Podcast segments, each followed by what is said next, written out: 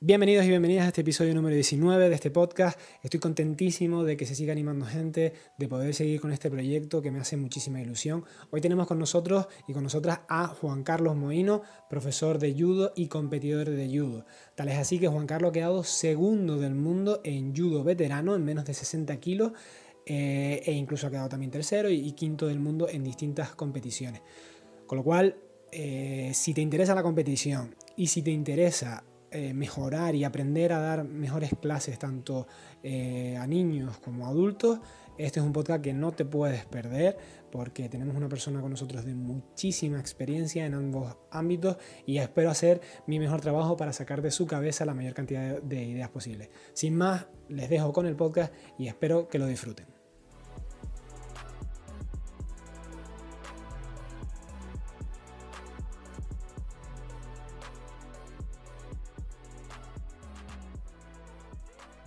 Buenos días, Juan Carlos, ¿cómo estamos?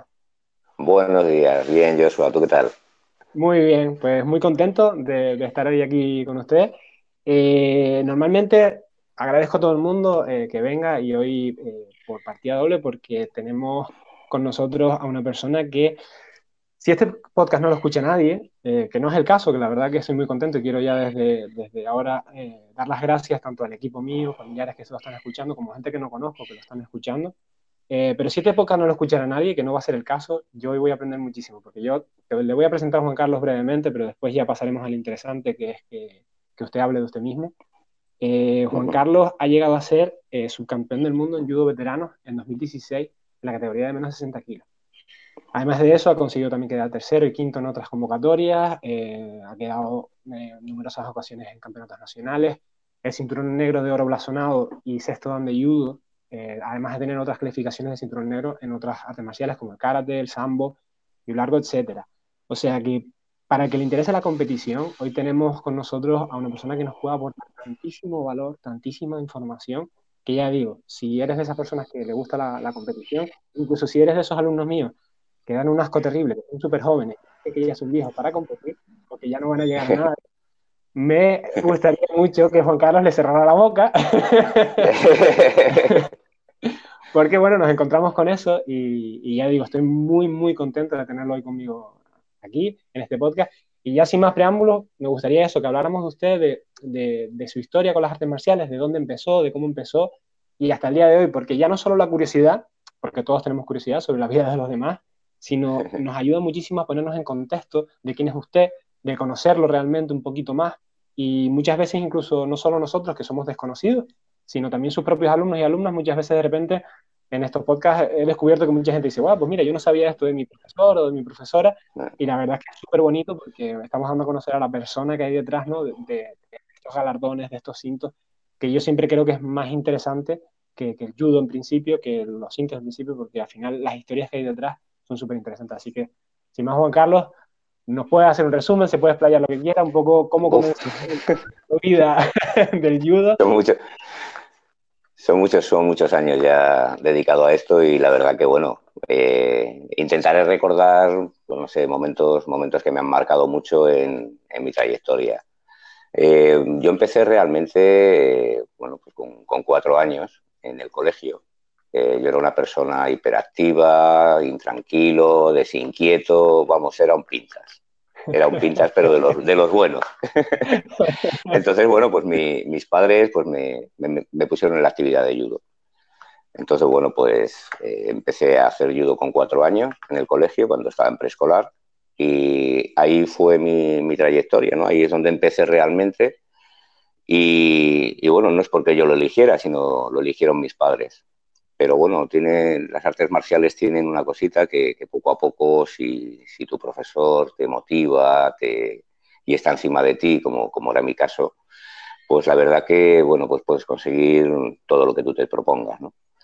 Eh, yo en principio, pues ya te digo, con cuatro años, pues era inconsciente de lo que yo hacía, para mí era un juego, eh, la verdad que, bueno, yo me lo pasaba muy bien me lo pasaba muy bien y luego yo, aparte de pasármelo bien, pues bueno, pues yo veía, mis padres vieron pues que, que, yo no era tan, el niño tan intranquilo, tan travieso y bueno, mi hermano y a mí nos llamaban los zipizape, con eso te lo cuento todo ya. Entonces, nada, poco a poco pues me fui, me fui integrando en el grupo de, compañeros de, las artes marciales y poco a poco pues fui, creciendo como persona, fui creciendo pues, en, todos los aspectos, técnicamente. Empecé a hacer ya mis primeros campeonatos siendo pequeñito, en Benjamín, eh, consiguiendo buenos resultados. El profesor se entusiasmaba cada vez más conmigo conmigo y con otros compañeros, por supuesto, no solamente conmigo, pero bueno, estoy hablando del caso mío, pues.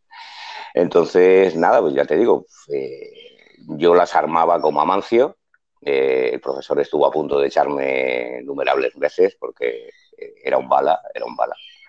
Pero bueno, poco a poco pues me iba calmando y, parece pues como que, iba cogiendo pasividad. Entonces, pues entonces nada, eh, ya luego sí, ya más adelante, pues ya mi profesor tuvo cambio de destino, eh, que quería mencionarlo, José Luis Barbat. Estaba en, yo aprendí a hacer judo en, Valladolid y, nada, se marchó a Madrid por, motivos de trabajo y, cambié de profesor, ¿no? que fue con Juan José Segarra y Julio Cereijo. Y empecé a, a prepararme el cinturón negro con 16 años y bueno, saqué el cinturón negro con 16 años y, poco a poco pues fui, fui pasando de categoría. Estuve como aproximadamente unos 12 años siendo primer dan, luego ya vine aquí a Canarias eh, con 18 años y aquí fue donde yo siempre en mente tenía el, poder montar un gimnasio, el poder dar clases, el, transmitir un poquito el conocimiento que yo había adquirido con, los pasos de los años. Entonces, bueno, pues nada, vine aquí a Canarias, la verdad que había muy poquita gente, yo vine aquí al, sur de Tenerife, eh, no había nadie haciendo ayuda aquí en el sur, solamente era en, la zona de Santa Cruz. Para mí era un inconveniente tener que subir y bajar cada vez que tenía que entrenar a Santa Cruz.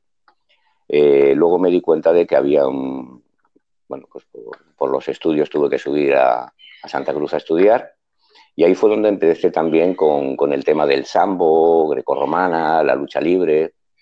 Y como no tenía horarios para poder practicar judo y no sabía bien dónde poder practicar judo, bueno, pues me metí un año en, un año, dos años, estuve haciendo sambo, libre y greco, donde, bueno, pues que tuve la, fortuna de, no hacerlo mal y, y, poder llegar al Campeonato de España, donde, donde fui campeón de España.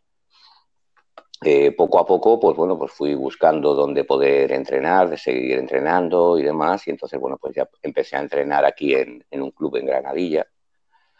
Y, bueno, pues eh, con un compañero que hoy en la actualidad, pues también es, maestro y, nada, ahí empecé ya mi trayectoria. Yo siempre he tenido muy claro que quería tener un gimnasio. Y ahí empecé mi trayectoria un poquito con, con el meterme un poquito más en el tema de la enseñanza. Eh, tuve la opción de poder montar un gimnasio aquí en el sur de en ADG y con 22, 23 años, bueno, pues me fui a hacer un curso de monitor a Las Palmas, estuve allí varios días haciendo el, curso de monitor y fui pasando con, pues eso, pues pasé a segundo Dan, me saqué el título de monitor, abrí mi propio gimnasio, lo monté, empecé a tener mis primeros alumnos, mi primera clase fue con dos alumnos. Y, bueno, la verdad fue, fue muy curiosa porque bueno, hoy en día uno de ellos todavía, todavía, no es que esté entrenando, pero bueno, sí, todavía mantengo contacto con él, que tiene su familia, sus hijos y demás y sigo manteniendo el contacto con él. Y nada, poco a poco pues, pues fui creciendo técnicamente, fui creciendo en experiencia, perdón, fui creciendo en experiencia, seguí sacándome el tercer dan, saqué el título de maestro entrenador regional, empecé a meterme también en el mundo del arbitraje y fui creciendo, ya te digo, un poco paralelo lo que es arbitraje y, entrenador. Así hasta llegar a maestro nacional donde, y árbitro nacional y continué sacándome ya los, los, correspondientes danes para poder ir creciendo porque ya mis alumnos venían empujando por detrás. Entonces yo recuerdo de que, bueno, me presenté para tercer dan, cuando me presenté para tercer dan yo presentaba un alumno para segundo, o sea que, bueno, probamos los dos. Y ya, bueno, mi, eh, esta alumna mía pues ya empezó a trabajar también eh, se marchó fuera porque ella era sueca y se marchó fuera ya de aquí, consiguió entrar en la selección sueca, estuvo en campeonatos en, Suecia, ganó varios campeonatos también. Una novedad que fueron los, dos primeros alumnos que tuve que, pudieron disfrutar también un, campeonato de Europa, como que fueron David Álvarez y, Sandra Avero, que siendo de la categoría cadete, eran los primeros cadetes de, Canarias que salían a un campeonato de Europa. Mm, consiguieron llegar a, a no disputar el bronce, sí, a disputar el bronce. Perdieron el, perdieron el combate del bronce, pero bueno, un resultado, la verdad, que, muy bueno. Ellos, bueno, pues quedaron cuatro o cinco veces campeones de España cada uno también, estuvieron en las Foges, son las, las, Olimpiadas juveniles, estuvieron ahí, también consiguieron medalla también en, en las Foges, o sea, un palmarés bastante bueno por, por, parte de ellos. Y nada, todo iba marchando sobre ruedas. Resulta de que, bueno, pues luego el ayuntamiento montó las actividades estas que montan. El ayuntamiento de ADG. Sí, correcto.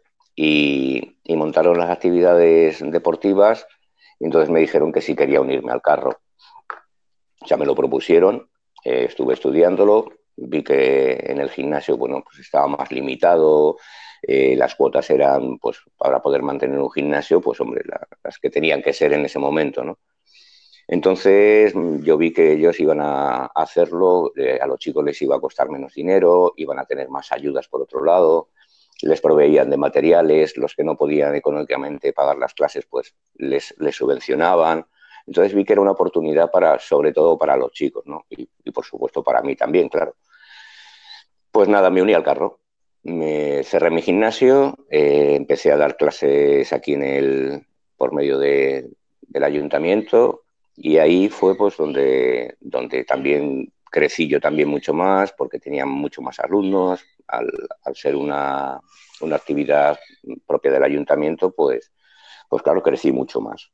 Crecí mucho más, tenía muchas más, muchas más ayudas y, bueno, la trayectoria ha sido bastante buena, ¿no? Eh, hemos tenido, bueno, tenemos una media siempre entre 100 y 150 alumnos todos los años y, la verdad que, bueno, pues ya sin querer, pues te creas un nombre, un prestigio y, más o menos pues te, conocen un poquito más como persona ya todo, todo el mundo, ¿no? Luego ya pues hace como cinco años aproximadamente, pues yo veía que mis alumnos pues querían, pero no, no ponían los medios para poder llegar a, querían llegar a ser campeones de España, querían llegar a, a todo, ¿no? pero ellos no ponían de su parte para poder eh, entrenar lo suficiente para, poder, para poder llegar. Entonces, hace cinco años me planteé el, demostrar de que sí se puede. O sea, que, se puede hacer lo que tú quieras. Independientemente de la edad que tengas, dentro de tus posibilidades, pues puedes, puedes hacer realmente lo que tú quieras, ¿no? Que esa es la, la máxima que yo sigo. Si tú quieres, tú puedes. Entonces yo mm, simplemente mm, empecé a, entrenar. Yo quería, quería ir a un campeonato del mundo porque siendo militar me quedé a las puertas eh, en el, los campeonatos militares y mm, bueno, la anécdota no importa, me quedé a las puertas de poder ir al campeonato del mundo en, Corea y entonces pues tenía esa espinita de que, jolín, yo quería haber ido a un campeonato del mundo. Entonces, pues digo, bueno, pues voy a, voy a hacer todo lo posible, voy a entrenar todo lo que sea necesario para poder llegar a, ser, a, estar en un campeonato del mundo. Simplemente mi, objetivo era el estar, ¿no? el vivir la experiencia y, el ver que se cuece, como se suele decir. ¿no? Entonces, bueno, pues nada, me, puse en manos de un preparador físico, un, gran amigo, eh, se llama Pedro.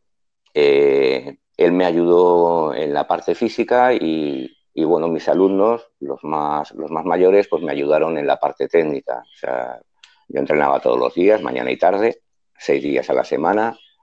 Yo entrenaba tres horas por la mañana y tres por la tarde, o sea, me lo planteé como si fuera un trabajo. Eh, en ese momento, pues podía disponer del tiempo para poder hacerlo. Y entonces, pues nada, eh, me fui a un campeonato a Salamanca, un campeonato internacional, donde participaba también Francia.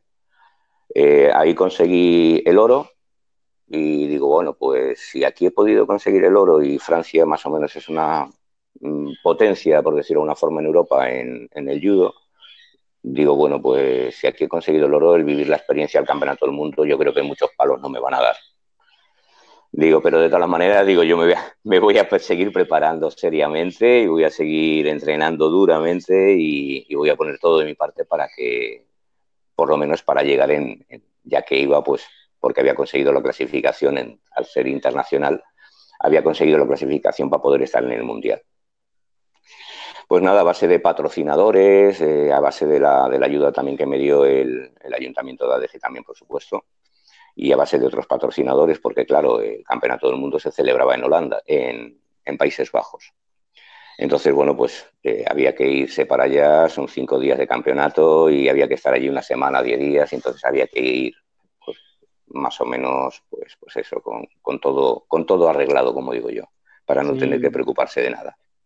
La verdad entonces, bueno, pues, pues al final, ah, si quieren nombrarlo ahora no hay ningún problema, pero vamos, que, esos patrocinadores muchas veces en, deportes minoritarios como el judo y como mm. tantos otros artes marciales son claves y sin ellos eh, los deportivos, evidentemente el trabajo de uno mm. tiene que ser de, su cuenta, pero es la posibilidad. Yo, yo siempre a, los míos les digo eh, que, es un hobby caro competir, en el sentido de que pues, por desgracia, muchas veces, el 90% de los casos es el propio competidor, da igual la edad, da igual el género, muchas veces es el propio competidor el que sufraga todos los gastos y a veces, pues, si hay suerte, pues algún patrocinador puede hacer el pago antes y normalmente las entidades públicas pueden llegar a Pero vamos. Sí, ya te, ya te, ya te digo, o sea, fue, fue la verdad un, tema que, a mí me, costó porque solamente la inscripción para, el campeonato, para poder participar, eran 150 euros, más luego billete, estancia, comida, desplazamientos allí dentro de Holanda. O sea, la verdad que, que bueno, pues que, fue costoso el, poder decidir eh, el ir, ¿no? Pero bueno, eh, yo hice un esfuerzo por mi parte, más las ayudas que recibí externas, pues, pues la verdad que pude ir. ¿no? Entonces, pues nada, estando allí en el campeonato, la verdad que yo creo que como le pasa a todo el mundo, yo estaba, como se suele decir, cagao. Eh, dentro de lo cagao estaba, pero estaba muy tranquilo, entonces a mí eso me asustaba, digo, eh, vale, los nervios de la propia competición, yo hacía muchísimos años ya que no competía, llevaba pues como 25 años sin competir, y entonces yo estaba con, con esa incertidumbre de, jolín, eh, ¿lo habré hecho bien? ¿No lo habré hecho bien? Mm, mira, y entonces ya cogí, empecé a, relajarme, empecé a, hacer concentración, a concentrarme en lo que, en lo que iba a hacer y dije, esto tengo que, tengo que, tengo que poner todo lo que he aprendido durante todos estos años y todo lo que yo enseño lo tengo que poner en práctica hoy en día. Y así fue, lo puse en práctica, empecé a ganar combates, llegué a semifinales, entonces ya al llegar a semifinales eh, dije, jo, ya, ya el, llegar aquí, digo, para mí, para mí estaba ya fuera de mi objetivo, ¿no? O sea, ya había superado mi objetivo, que era simplemente el estar y el vivir la experiencia, ¿no? Entonces yo vivir la experiencia, eh, la verdad la viví, me encantó, fue... O sea, nunca, nunca había vivido yo esa experiencia. Es, es, es una experiencia y además con la, con la edad que, tiene, que tengo yo ahora, pues que la vives, no sé, lo vives como más intenso. Eh, eh, no se puede explicar, o sea, no es que no sé cómo explicarlo porque la verdad que son, es un recuerdo más bonito que la medalla en sí. Porque la medalla al fin y al cabo pues acaba colgada en una pared, guardada en un cajón, pero lo que es la experiencia que vives en, en, ese tipo de campeonatos mm, no tiene nada que ver con un provincial, no tiene nada que ver con un campeonato de España, no tiene nada que ver eh, como cuando yo, por ejemplo, me subí por primera vez eh, que, me, que, quedé campeón de España, me subí en un podium. Eh, sí, viví lo viví intenso, la verdad fue muy bonito, pero llegar a un campeonato del mundo y escuchar el himno nacional por otro lado es una experiencia que, que, bueno, se te saltan las lágrimas sin querer, ¿no? pero se saltan las lágrimas de alegría, de, satisfacción, de decir, joder, yo no pensaba llegar hasta aquí, pero al final he conseguido una cosa que no era mi meta, mi meta era estar, estar y vivir la experiencia. Entonces, yo sin querer con eso, yo quise demostrar a mis alumnos que eh, el tú querer y vivir una experiencia, eh, si tú quieres hacerlo, si tú quieres hacerlo realmente, eh, tú vas a poner todo de tu parte, vas a seguir unas pautas, vas a seguir todo lo que sea necesario para tú poder llegar. Otra cosa es que el resto de las personas que te rodean, que también van a ese campeonato, están siguiendo las mismas pautas, o sea, no es fácil pero por lo menos el estar, vivir la experiencia, sí es, eh, sí, yo creo, pienso que sí es fácil. O sea, nadie te puede decir nunca, mira, no vas a llegar, nadie te podrá decir nunca, esto no lo vas a conseguir. Eh, no, o sea, eres tú el que dices, no, yo quiero hacer esto, quiero llegar aquí, quiero vivir esta experiencia. Yo la viví eh, y la verdad que, que fue maravilloso, la verdad. Luego tengo, tengo una satisfacción porque al ser el primer campeonato del mundo que, fui, bueno, pues tuve la gran suerte de que vino uno de mis, uno de mis alumnos, vino conmigo, que me estuvo ayudando también en, los entrenamientos que hacía. Claro, tuvimos que estar eh, ocho o diez días allí en, Holanda y durante esos días, pues claro, había que entrenar también.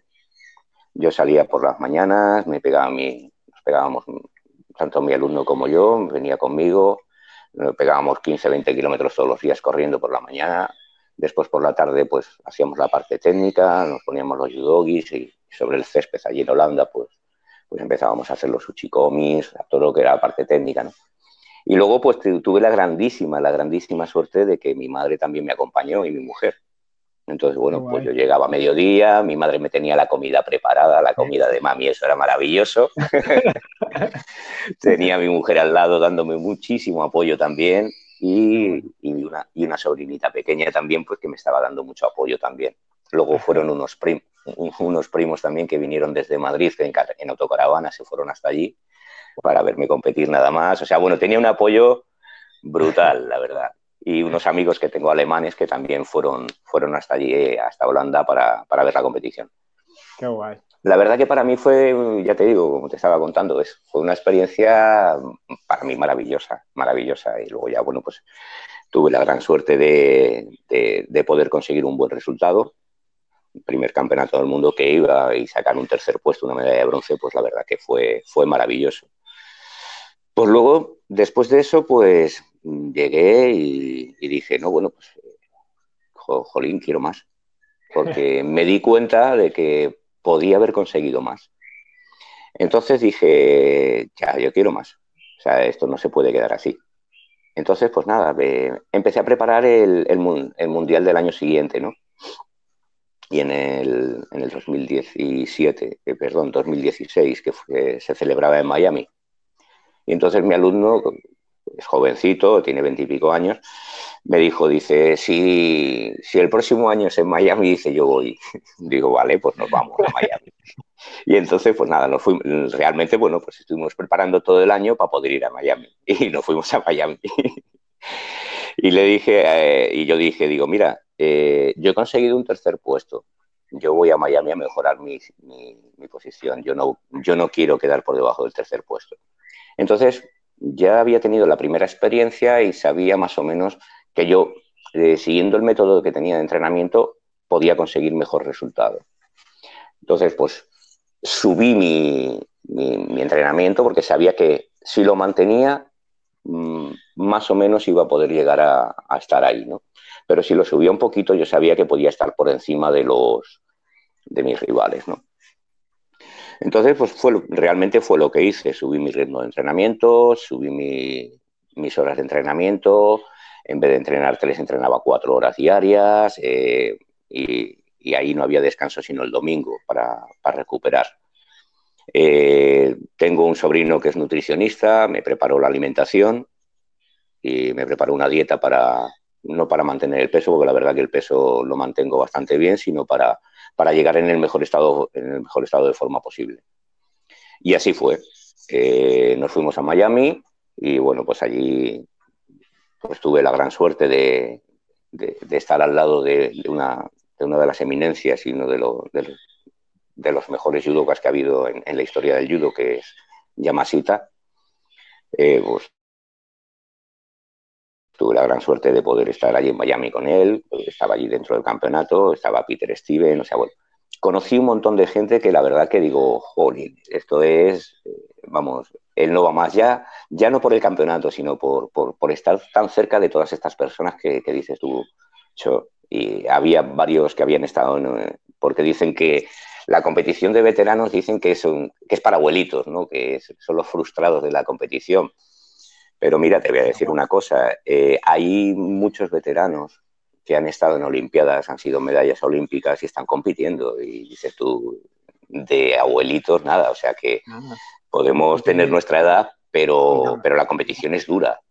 Y la manía de, desmerecer todo, ¿no? Es decir, sí. al final eh, todo tiene un valor. Y, si, y, el valor, después hablaremos de ello, no, no quiero adelantarme porque quiero que termine de contarnos su historia, pero vamos, que, todo tiene un valor y si nosotros que, basamos nuestras disciplinas en un respeto, vamos con ese tipo de... Yo siempre digo que, las artes marciales van de muchas cosas, de quitarnos racismo, porque al final, por ejemplo, las artes marciales nuestras vienen de Japón, ya te acerca una cultura que no es la tuya y por exposición te empieza a quitar racismo, te empieza a quitar tonterías de la cabeza, ¿no? Entonces, eh, asumir determinadas cosas simplemente por edad, por género, por, por tonterías, yo creo que no es de los valores que nosotros tenemos en artes marciales. Nosotros a mm. todo le tenemos que dar un valor y yo eh, eh, cuando fui al Kodokan de Judo, yo lo que más valoré fue entrenar con personas que podían ser mis abuelos literalmente por edad. Sí. Y evidentemente no entrenábamos, no entrenábamos de pie, sino que hacíamos más de guasa y demás. Pero poder entrenar con una persona que por edad podía ser mi abuelo perfectamente, incluso casi mi bisabuelo podría ser, eh, para mí fue uno de los recuerdos que yo dije, esto lo tenemos que empezar a traer a España, esto lo tenemos que empezar a traer a nuestro gimnasio, porque hay esa idea equivocada yo creo que en este país, a lo mejor hay en otros también, pero yo lo veo aquí de cumplo una edad, ya no estoy para esto. Y yo tengo amigos de mi edad, treintañeros, no, yo es que estoy mayor. ¿Mayor de qué? eh, sí, algunas cosas, sí, sí que es verdad, pero también uno puede hacer lo que le dé la gana. Otra cosa es el nivel, pero da igual, es decir, hacer podemos hacer de todo. Y después hay, como, como tú dices, grandes personas, eh, en veteranos que, que, lo mismo te sorprenden en una categoría normal, eh, porque sí, sí. pesado a mi veterano, yo digo, bueno, pues nada, pues, ¿qué le voy a hacer? Sabes que los pesos existen, eh, el que compite sabe que la edad, el peso y el género es determinante, pero también, con mucha edad que yo saque a alguien, si me saca 20 kilos o 30, mm, pues mucho no voy a poder hacer.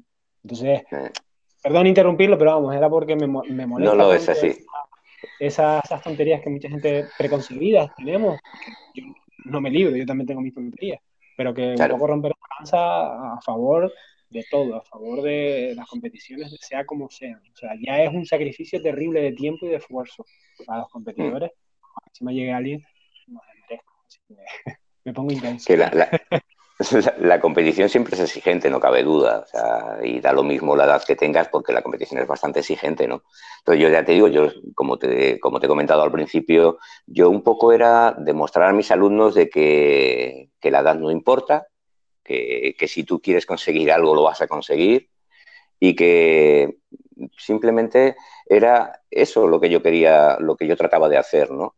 Y sin embargo, me di cuenta de que digo, jolín, pues sí se puede más, pues se puede llegar a más, se puede llegar a, entrenar con más intensidad, menos intensidad.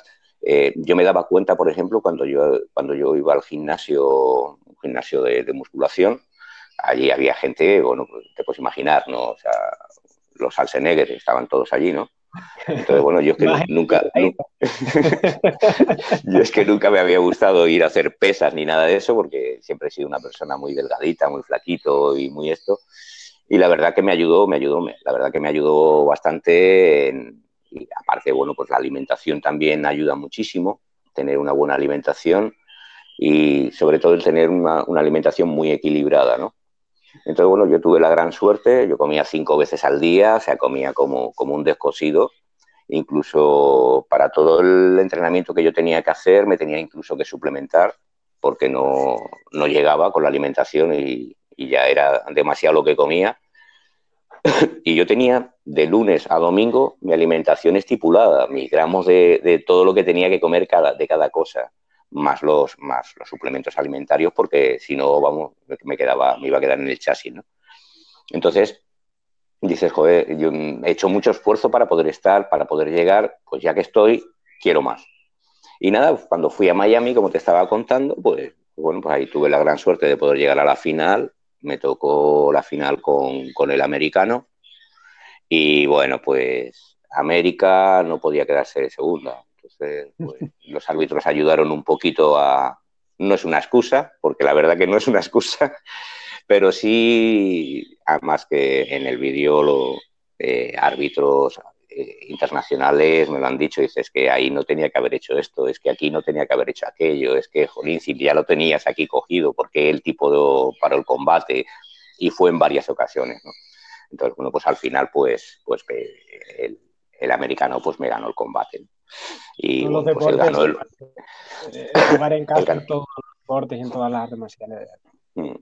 ganó el oro, me quedé con la plata, pero bueno, la verdad que me di bastante satisfecho, ¿no? Luego ya pues me vine para, para, España de nuevo, gané el Campeonato de España ese mismo año. Eh, me clasifiqué para el Campeonato de Europa, no pude estar porque me lesioné una de las rodillas, entonces quise reservarla para poder estar en el Mundial de Italia en, el 2017. Y, y, nada, como venía de ser subcampeón del mundo, pues estaba entre los cabezas de serie o sea, estaba en el punto de mira de todos los participantes, como se suele decir, ¿no? Entonces tuve un sorteo pues más agradable. El primer combate lo libré. Y en el segundo combate, pues eh, me tocó con un italiano. estábamos en Italia. me tocó con un italiano y bueno, pues me, con, con, tan buena fortuna que al darme un barrido, pues en vez de darme el barrido en el tobillo, me lo dio en el gemelo.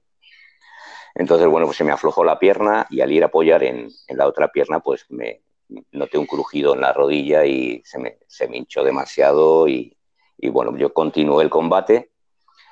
Eh, estaba que no podía casi ni apoyar los pies en el suelo, pero bueno, intenté continuar el combate, intenté llevármelo al suelo, que también, bueno, pues a mí me gusta también mucho más el suelo que, el pie. Entonces intenté llevarlo por en varias ocasiones al suelo para poder, para poder llevármelo y al final que bueno, el tipo vio que mi estrategia y dijo no. Entonces estuvo golpeando, volvió a golpearme, le, dije al árbitro que qué pasaba, que ya estaba bien de patada, le enseñé el gemelo, que bueno, tenía un moratón en el gemelo así, en, cuestión de segundos, ¿no? Le enseño el gemelo al tío y me dice que, no, que estaba riendo. Digo, esto es un barrido, tío. Barridos son en los tobillos, no en los gemelos. Pues nada, continué, el tipo siguió machacándome a patadones. Digo, bueno, pues nada, y el árbitro no, pues lo mismo, no, no, decía nada. Hasta que al final, bueno, por decisión se llevó el italiano el combate. Eh, nada, sobre la marcha tuve que ir al médico porque la rodilla se me hinchó demasiado. Eh, intenté, intenté continuar en el siguiente combate que ya entré en repesca para, para poder acceder al bronce entré en repesca, pero me pasó lo mismo. El tipo me tocó con otro italiano, vio la acción que me había hecho el otro, me machacó, me machacó, me machacó, bueno, se me lo quité del medio, como digo yo. Pero luego ya cuando me tocó con el francés, eh, fue un combate súper igualado. Eh, la rodilla la tenía que no la, no la aguantaba, no la soportaba más. Y bueno, al final perdí el pase al bronce y, me quedé el quinto. O sea, pero bueno, eh, sé que podía haber hecho muchísimo más, porque podía haber hecho muchísimo más, pero, pero bueno, eh, la experiencia me la llevé igualmente, me di cuenta de que, bueno, pues de muchas cositas, la verdad, ¿no? Que, la más mínima lesión que tengas eh, no puedes dar el, el 100% de ti, ¿no? Entonces fue, fue, una pena, porque la verdad que ahí hubiera tenido muchas opciones para haber conseguido el oro, pero bueno, eh, la mala suerte de, la, de las lesiones, que es lo que ocurre, y nada, cuando ya vine de, Italia, eh, al día siguiente de, yo llegar de Italia, pues estaba dando mi clase con, normalidad y nada, dando la última clase, pues explicándole a los, niños, a los benjamines, explicándoles cómo se salta, pues nada, haciendo la voltereta. Pues nada, puse tres, nada, tres niños y les estaba explicando cómo se saltaba. Nada, cogí un poquito de carrerilla para que ellos vieran que se coge un poquito de carrerilla y según cogí carrerilla, que fui a hacer el salto con los dos pies a la vez, se me luxó la rodilla por completo. O sea, se me luxó la rodilla y al caer rebotó la pierna en el suelo y bueno, eh, fractura en el platillo tibial, rotura del ligamento cruzado anterior, rotura del ligamento del pata de ganso, mm, rotura de menisco, un desastre, hice la rodilla. Faltó. Y nada, pues ese año ya me, en el 2018, a finales de 2018, me operé la rodilla, me tuvieron que reconstruir todos los ligamentos, me sacaron del flexor, me sacaron para poder reconstruir todos los ligamentos, tornillos, taladros y demás.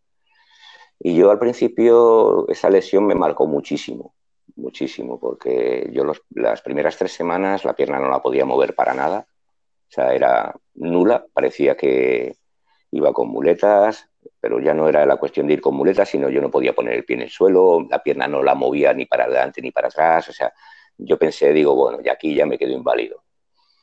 Eh, poquito a poco, pues eh, se fue, se fue empezando a mover.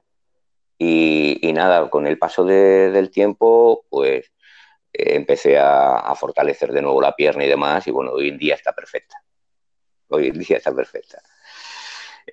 Pues nada, este, sí. Sí, no, a mí se me, se me, se me plantean muchas dudas eh, de hecho, he apuntado ya algunas por aquí mientras estaba, estabas hablando. Eh, que algunas ya las sabía ¿no? de antemano ¿no? Por, ver su perfil y era cosas que ya tenía planeadas preguntarle, pero eh, un poco por, por, lo que acaba de comentar, voy a ir primero en esta duda y ya después en orden cronológico inverso. ¿Cómo, cómo, cómo maneja la frustración ¿no?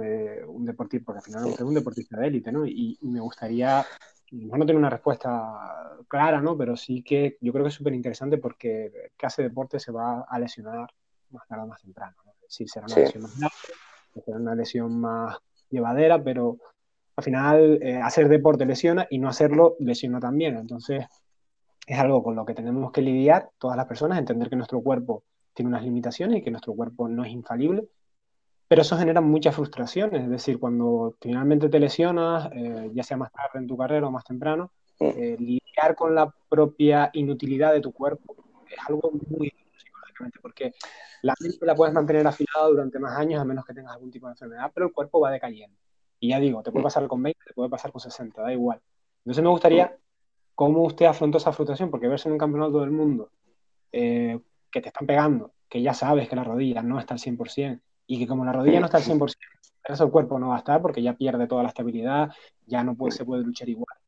¿Cómo se mantiene no? la interesa tanto para la competición en sí como para después dar clases, seguir entrenando, eh, seguir en el día a día con una moral alta porque sabemos que no estamos al 100% y yo creo que eso es una espina que es difícil quitarse de la cabeza y, cómo lo superó usted en ese caso. Bueno, pues mira, eh, yo tengo la gran suerte también de poder contar con una, una, persona que, una psicóloga deportiva, la cual la verdad me ayudó bastante. pero aunque un psicólogo deportivo puede ayudarte, eh, eres tú. O sea, no, no, hay nadie nada más que tú, que es el que realmente te va a ayudar, eh, el que, mejor, el que más te va a ayudar eres tú mismo. Entonces yo empecé eh, pues un poco a, hacer mi alimentación muy estricta, una alimentación súper estricta porque sabemos todos que las verduras te fortalecen lo que son las articulaciones. Y empecé a hacer una, otro tipo de alimentación y se basaba mucho en, verduras, eh, se basaba mucho en, en, crear eh, una estabilidad también más hacia la rodilla, ¿no? Eh, entre la rehabilitación, eh, esta persona que es psicóloga que, me ayudó bastante y, uno mismo. O sea, realmente, si tú, es lo que, lo, que, lo, que, lo que has dicho desde el principio, o sea, si tú quieres, tú puedes. Entonces yo me acuerdo de que yo, pues en piernas, pues me acuerdo que me metí a hacer press y, bueno, me sobraban, me faltaban discos en el gimnasio para poder hacer press de piernas. Y de repente el, empezar a hacer press de piernas y hacerlo con 30 kilos y con las dos piernas, eh, cuando yo pues, estaba pues, muy por encima de ese peso, ¿no? Entonces dices tú, joder, eh, pero es que yo lo que quiero es volver a levantar el mismo peso que yo levantaba. Pues mi objetivo, mi objetivo cuando, cuando hay una lesión, el objetivo no es lo que tú estás levantando en, este, en, ese momento, ¿no? o lo que tú estás desarrollando en este momento, o el ejercicio que estás haciendo dentro de las posibilidades que tú puedas hacerlo. Entonces, mm, yo mi objetivo, por ejemplo, empecé a plantearlo eh, a muy cortito plazo. Eh, yo creo que fue el, el, secreto de, poder rehabilitarte de una lesión, ¿no? Yo mis objetivos eran muy cortitos, o sea, muy alcanzables, pero muy alcanzables rápido. O sea, yo, por ejemplo, eh, cuando yo empecé a hacer press de piernas, yo empecé a hacerlo con, con 10 kilos. O sea, dices tú, 10 kilos lo levantas con, con, con un dedo, ¿no? Mm, cuando yo estaba haciendo press de piernas con, con 280, 300 kilos. dices tú, joder, 10 kilos. Eh, y no puedo con ellos. Yo no voy a llegar a levantar 300. Era una, era una meta muy larga. Entonces, ¿qué ocurre? Que yo llegué, por ejemplo, y dije, no, yo voy a estar con 10 kilos la primera semana. La segunda semana le voy a subir un kilo, un kilo 250 por cada lado. La segunda semana, ya en vez de 10 kilos, ya levantaba 15. La tercera semana, en vez de 15, levantaba 20. La cuarta semana, en vez de 20, levantaba 25.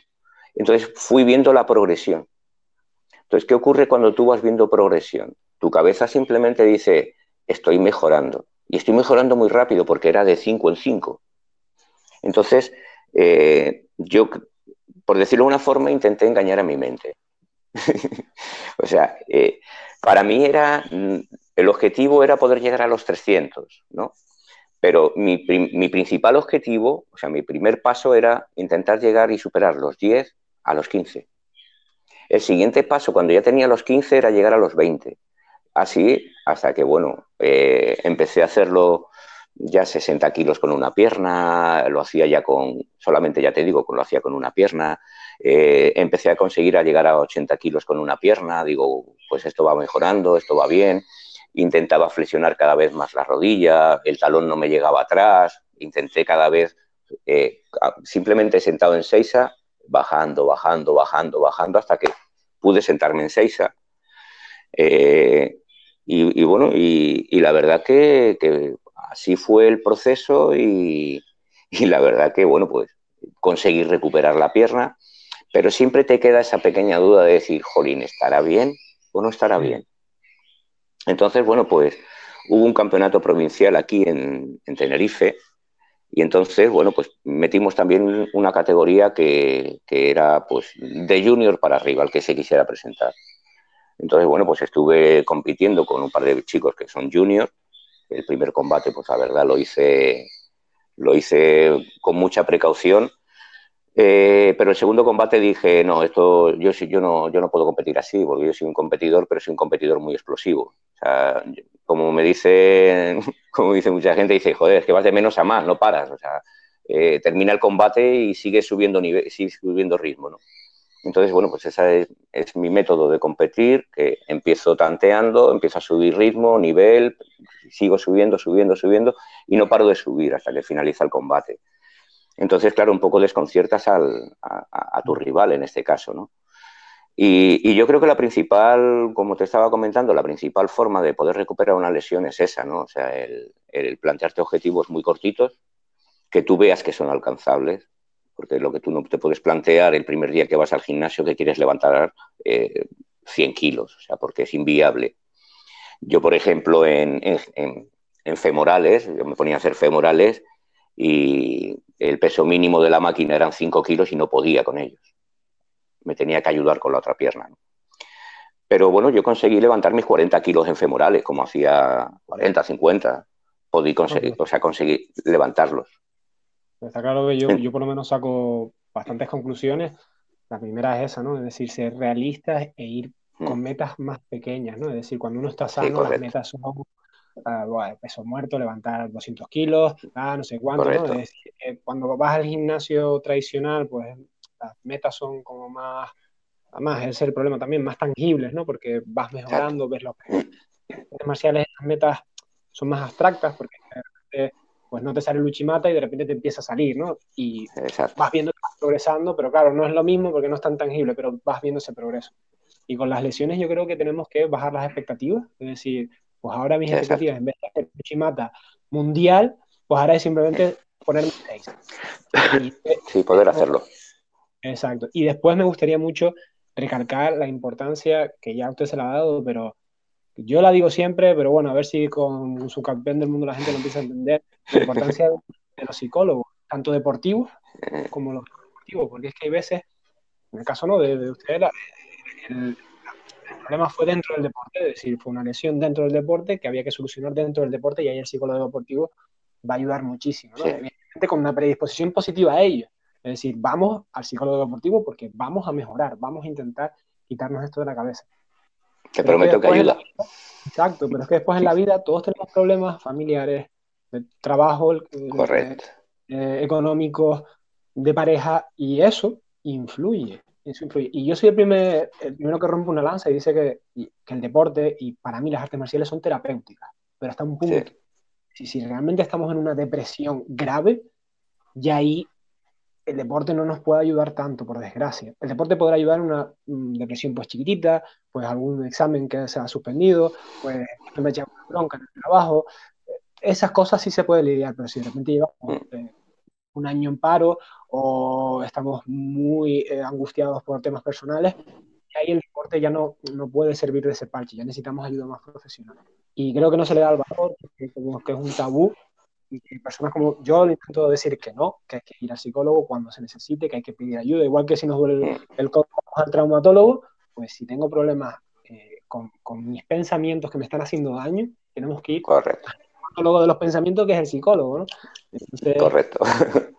Es, viéndolo la gente coge ejemplo, ¿no? Y yo creo que muchas gracias por comentarlo porque ya digo, en este país como que hay esa tontería de psicólogo y demás.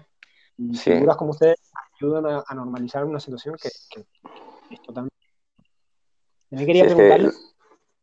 Sí, dime, dime, No, simplemente era eso, ¿no? Que, que, es lo que tú estás comentando, ¿no? El, el, tema de que si tú tienes un problema psicológico no es que vayas a ir al loquero, como mucha gente puede llegar, puede llegar a pensar, ¿no? Eh, no, no, o sea, no, no, es, no, es, un loquero, simplemente te ayuda, te va a ayudar. O sea, a mí, me, a mí personalmente me ayudó mucho me ayudó mucho. Aparte de que, bueno, ver, mi, ver mis progresos también me ayudaban, ¿no? Que también te ayuda a ella a ver tus progresos, ¿no?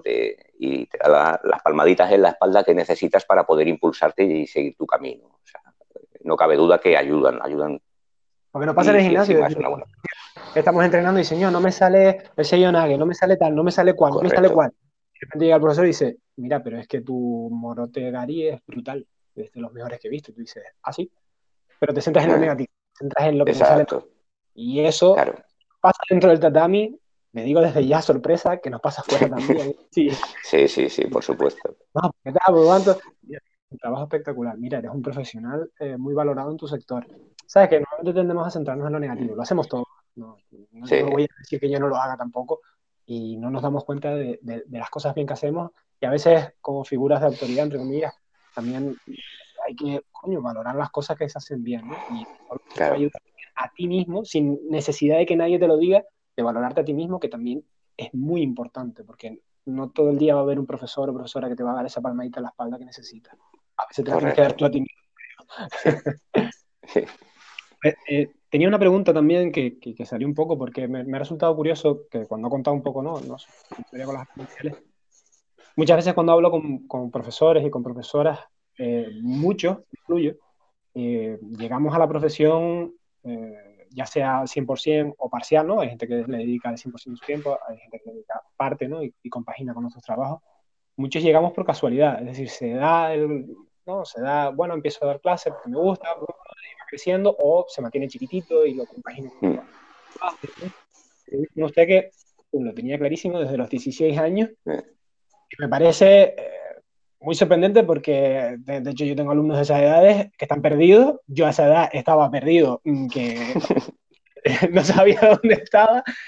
Y, y, y, me gusta cuando veo a alguien, porque es raro, es muy raro encontrar a alguien, ya no solo en judo, sino en, en general, que veas a un pibe de 16, 18, 20, 30, que lo tenga tan claro. Es decir, gente, yo, yo tengo amigos así también en otros sectores que, no, con 16, yo quiero ser informático, yo quiero ser tal. Y yo los miraba, yo decía, persona tiene esta seguridad y por qué yo no la tengo, ¿no? Entonces, un poco que, si, si tiene respuesta, ¿no? Porque a lo mejor simplemente le nació así.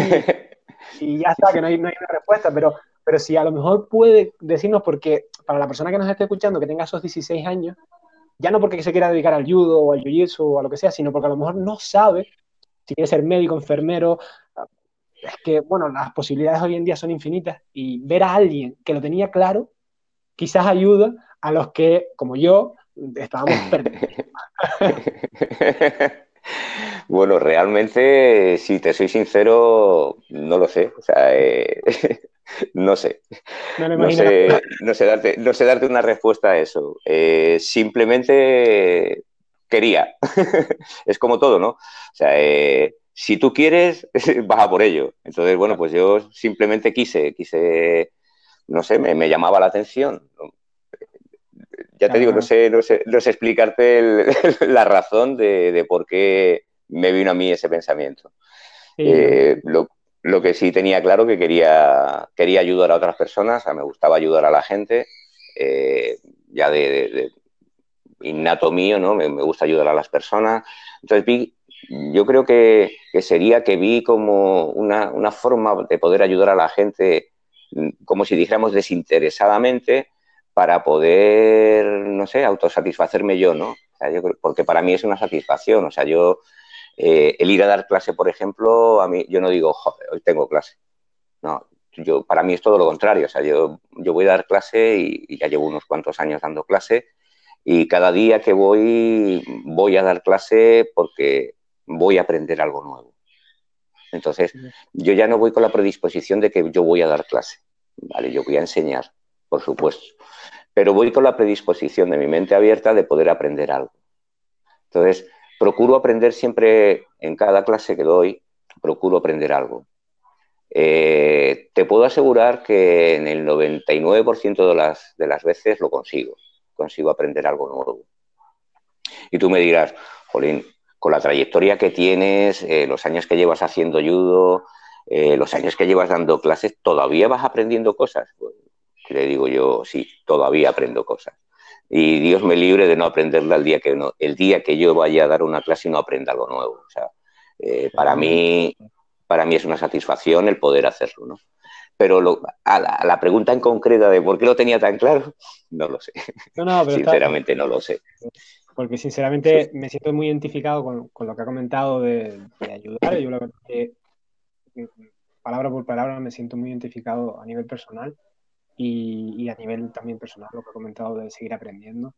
Yo, vamos, es que calcados mis pensamientos uno a uno, así que algo estaremos haciendo bien. Y bueno, yo sí. respuesta, pero, pero sí que me ha gustado la reflexión de me gustaba ayudar a la gente, quizás más que centrarse en algo en concreto, hay que centrarse en las ideas, ¿no? Es decir, te gusta investigar, te gusta ayudar, ayudar a la gente puede ser, pues eso, el sector, la rama sanitaria, ¿no? Que es enorme, gigantesca, mm. y. Eh, la rama de profesorado, que es enorme y amplia, ¿no? Mm. Eh, si te gusta echar un cable, pues ver esas ramas profesionales que es ayudar a la gente a estar con gente. Si te gusta el trabajo introspectivo, ¿no? Pues está la investigación, está el desarrollo, eh, los trabajos mm, que son interno, es decirlo, de no tratar con otras personas. Y yo creo que si lo separas así, lo acabo de pensar ahora mismo, lo mismo me estoy metiendo un, gol tremendo, un En un lío, ¿no? Pero puede ser una forma de pensar ¿no? a grandes rasgos y no quiero ser X, sino a lo mejor, mira, me gusta esto y dentro de esto, ¿qué se me podría dar bien estudiar? ¿Qué se me podría dar bien hacer? Así que muy bueno. Otra pregunta que se, se, me, eh, se me originó mientras estaba usted comentando su experiencia ¿Cómo saca tiempo? Eh, y ya, esto ya es a nivel personal. ¿Cómo, saca tiempo? Obtener resultados. Y porque para obtener resultados deportivos hay que entrenar mucho la técnica, hay que entrenar el físico, descansar 8 o 9 horas diarias durmiendo. Y en el caso de ustedes, seguir trabajando, seguir dando clases, que también es un consumo de horas y energía, porque el alumno a lo mejor ve la hora o la hora y media o las dos horas que dura la clase, ¿no? Dependiendo del horario que, tengan ustedes, durante uno, dos, tres, cuatro, X días a la semana. Pero normalmente el que es un tiempo antes, por lo menos a planificar la semana, el mes, a tener una cierta estructura que presentar, ya sea trimestral, mensual o semanalmente, para que haya un hilo conductor en las clases y que tú empieces un trimestre por una cosa, acabes por otra, que al final es una educación pedagógica y hay que estructurarla de alguna manera, no tiene que ir día por día, pero sí que hay un trabajo previo para esas clases. Entonces, mm. como una persona que tiene 100 alumnos al año, eh, que trabaja para el ayuntamiento, que da clases de judo infantil, yo, yo daba clases de, ahora con este rollo, pues no, pero yo daba clases también infantil, eh, no con esos números, pero sí que también bastante, y consume un tiempo terrible ya planificar. como demonios sacamos el tiempo para entrenar, para y para comer, ¿no? Sí, bueno, nada, eh, eh, es eh, como tú bien lo has dicho, es planificarte, ¿no? O sea, hacerte un planning más o menos y llegar y decir, bueno, pues yo me levantaba a las 7 de la mañana para ir a entrenar, o sea que si es lo que, lo que estábamos comentando antes, ¿no? Si, si tú quieres, el tiempo lo sacas. O sea, es, una, es una cosa que para mí, hombre, no, no es fácil planificártelo cuando tienes que dar clases, eh, tienes otro trabajo aparte, das clases y, tienes que entrenar. Yo tuve la gran suerte de que cuando justo me empecé a plantear de ir al primer mundial, eh, tuve la gran suerte de que solo daba clases, o sea, me dedicaba solamente al judo. Entonces, bueno, pues yo tenía todas las mañanas libre para mí, pero claro, yo tenía que comer cinco veces al día. Entonces yo tenía que levantarme por la mañana a desayunar, a media mañana comer, al mediodía comer otra vez, a media tarde comer otra vez y por la noche comer otra vez. Entonces tenía que planificarme las comidas para que más o menos fueran a la misma hora, media hora arriba o abajo, pero que más o menos fuesen a la misma hora. Entonces, bueno, pues yo me planteé mis comidas con el tiempo que yo tenía o sea, con, mi tiempo estipulado y entre medias de ahí pues iba metiendo, pues ahora aquí entreno, ahora aquí planifico, ahora aquí organizo competiciones porque encima organizo todas las competiciones aquí en Canarias de judo, o sea que los campeonatos los organizo, los organizo yo, ¿no? Y entonces, pues, esto lo dedico aquí, esto lo dedico aquí, esto lo dedico aquí, entonces, pues, te vas planificando para, para poder llegar. Pero claro, eh, si tú no eres capaz de planificarte tu día, es porque no tienes claro de lo que quieres hacer, o sea, está clarísimo. O sea, yo eso lo tengo muy claro. Si tú realmente dices, bueno, pues yo quiero estudiar esto, aparte quiero hacer esto, aparte quiero entrenar, aparte quiero tal y aparte quiero tal. Bueno, pues si eh, yo, por ejemplo, cuando me preparé el sexto Dan, pues yo me recuerdo que, que, yo era por las mañanas, yo me iba al gimnasio, venía de mi gimnasio, cogía mis libros, empezaba a estudiar, me, me pegaba como dos, tres horitas estudiando, me iba después al gimnasio por la mañana otra, otras dos horas con otro compañero también que se iba a examinar de sexto y nos íbamos los dos al gimnasio, al gimnasio donde yo entrenaba por las mañanas, nos íbamos dos horas, practicábamos, venía a mi casa, comía, él se iba a la suya, comía, nos poníamos a dar nuestras clases por las tardes, cuando terminaba yo de dar las clases por las tardes, me iba yo al gimnasio de él y entonces entrenábamos otras dos horas allí, o sea, entrenábamos cuatro horas diarias y entre medias, pues libros, estudiando, viendo. Y dices tú, Jolín, ¿de dónde sacas el tiempo? Digo, si tú quieres una cosa, lo sacas. así, o sea, eh, eh, es así. no sé si te le pasa, pero a mí me pasa que, muchos alumnos eh, tienen su estudio, algunos su trabajo, ¿no? Y, muchas veces vemos que, aprueba todo en la universidad o en el instituto, los más jóvenes, después que suele venir más a clase, ¿no? al hmm. final, eh, hay una correlación entre saber aprovechar el tiempo. Yo creo que es una habilidad que no se, no se dice mucho, no se habla mucho de ello, pero saber administrar tu tiempo, saber cuánto tiempo tardas en ir a la facultad, cuánto tardas en volver, cuánto tardas en ir al gimnasio, volver, eh, eh, no estar perdiendo el tiempo comiendo y mirando las musarañas, comer, limpiar tu plato, no estar de cosas para después, esa optimización del tiempo, y en los pequeños detalles como es terminar de comer, levantarse, limpiar el plato, dejarlo en su sitio, ya son minutos que vas ahorrando, minutos que vas ahorrando, y yo lo veo como consciente o inconsciente en determinados alumnos, en mí mismo, pues yo soy, por ejemplo, yo termino de comer y limpio, y mi pareja siempre se mm. molestaba conmigo, porque si no, es una pérdida de tiempo, es, ¿sabes? Es decir, mm. es una cosa que hay que hacer, ya y punto, ¿no? Igual que para limpiar todo, yo a, a, machete, porque son cosas que hay que hacer, Correcto. un tiempo de pero con, cuanto más diligente seas, más tiempo vas a tener para las cosas importantes, para estudiar, para entrenar. Correcto. Para, estar con tus mm. amigos, incluso para, para, sociabilizar hay que administrarse bien el tiempo, ¿no? Aquí en Canarias mm. que llegamos, yo no me incluyo, pero llega la gente una hora tarde. No, hay que, oye, vamos a adaptar, vamos a adaptar. parece una... pero, por ejemplo, los canarios y los españoles en general somos muy de, no, no, a las 7 a las 7. Somos todos Somos menos, menos cabezas cuadradas. Yo tengo amigos alemanes que, vamos, que te dicen a las 5 y es a las 5. O sea, no, no le pases un minuto. Eh, los españoles decimos a las 5, bueno, y 10 y cuarto más o menos llegarán. Sí, sí pero bueno, es nuestra, es nuestra forma de ser. Pero no, lo que, lo, que tú estás, lo que tú estás comentando con una buena planificación, pero esa la tienes que hacer tú mismo. O sea, tú eres el, que, el que quieres un resultado, tú eres el que quieres entrenar, tú eres el que quieres eh, sacar tiempo para poder entrenar, pues simplemente lo único que tienes que hacer es ver qué tiempo tienes libre y aprovecharlo, nada más. O sea, no tienes que hacer nada más. Que tienes que estudiar cuatro horas o cinco, porque necesitas en vez de cuatro necesitas cinco, o hay gente que en vez de cinco necesita tres. simplemente es llegar y decir cuántas horas yo necesito de estudio al día para poder sacar mis clases. Pues por lo que estoy viendo, eh, necesito mm, tres horas al día. Bueno, pues de las 24 quitas tres, te quedan todavía 21. ¿Necesitas ocho para dormir? Pues ya te quedan, te van quedando menos. Necesitas una para comer, pues ya te queda menos. Pues si en vez de una hora para comer utilizas media, pues ya has ganado media hora. O sea, es un poquito el, eso, ¿no? El decir, bueno, pues yo después de comer me gusta echarme una siestita de aunque sean 15 minutos. Te la puedes echar tranquilamente. Todo, es plan, todo es planificarse. O sea, eh, hay gente que a lo mejor que en vez de 8 horas, con, con 7 tiene suficiente y es como si hubiese descansado ocho.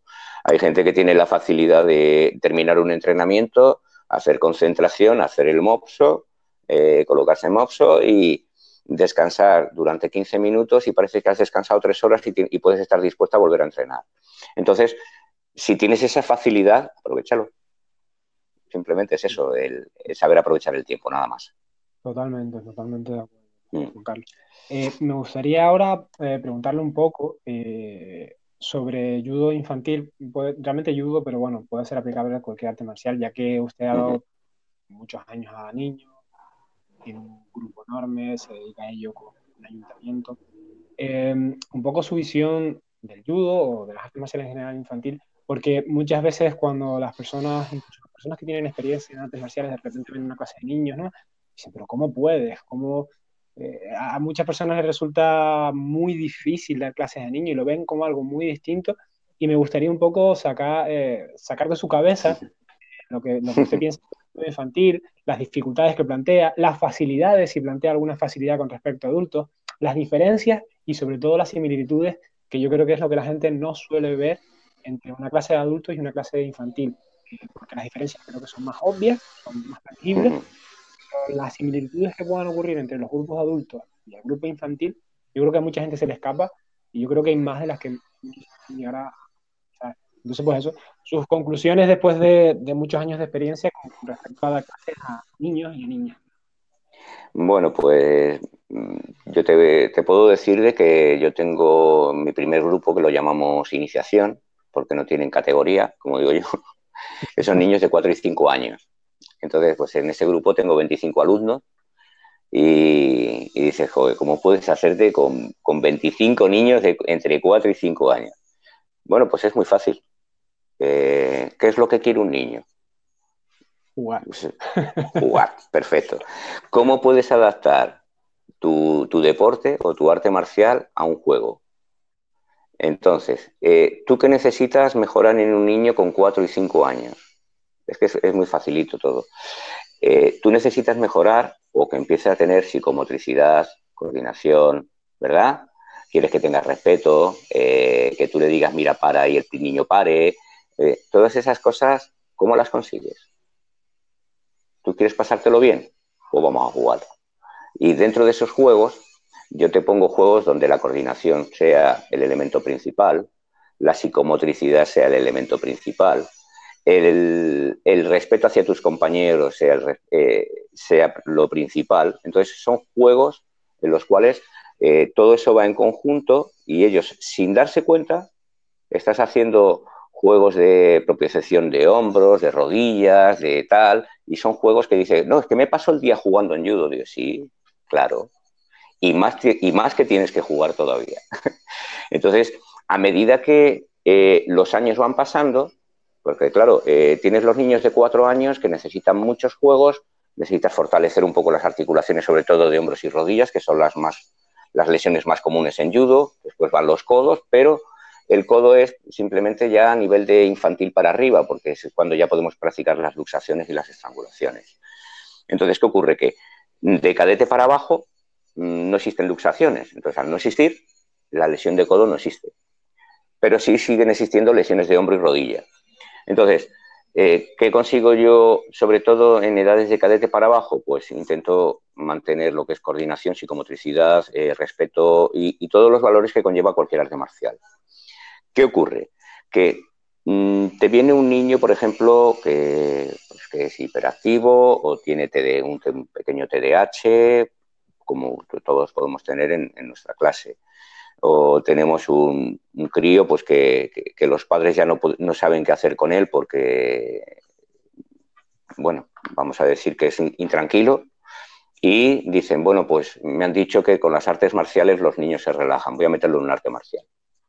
Y entonces te llega un niño, eh, como a mí me han llegado muchas veces, eh, niños eh, con TDAH, con síndrome de Down, autistas, en fin, con una serie de, no limitaciones, porque realmente no hay limitaciones, pero sí le tienes que prestar una, especial atención que, ¿cómo la consigues? Eh, yo aconsejaría a, todos los maestros que vean esto que pidan a sus alumnos, cuando tengan un problema de esto, que pidan a sus alumnos que le ayuden. Entonces, eh, ya no va a ser el niño que es diferente, sino va a ser el niño al, que todos ayudamos.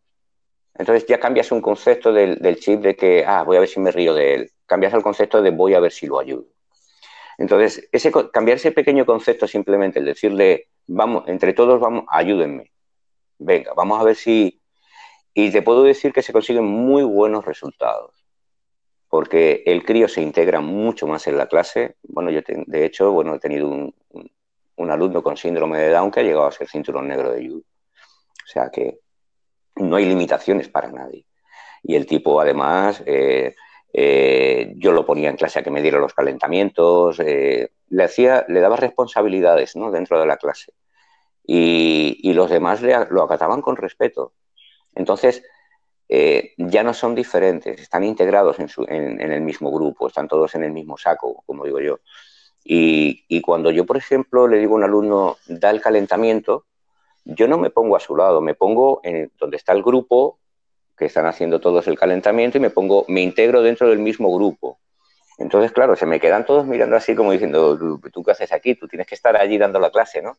Digo, no, no, la clase la está dando él hoy. Hoy está dando el calentamiento a tu compañero, hay que respetarlo y, y entonces sin querer vas inculcando ese respeto de que cuando, por ejemplo, alguien te dice, mira, tú del calentamiento, mm, todos están atentos a, esa persona que es la que está dando el calentamiento, independientemente de si es cinturón blanco o amarillo, el cinturón no importa ahí ya, es simplemente respetar a la persona.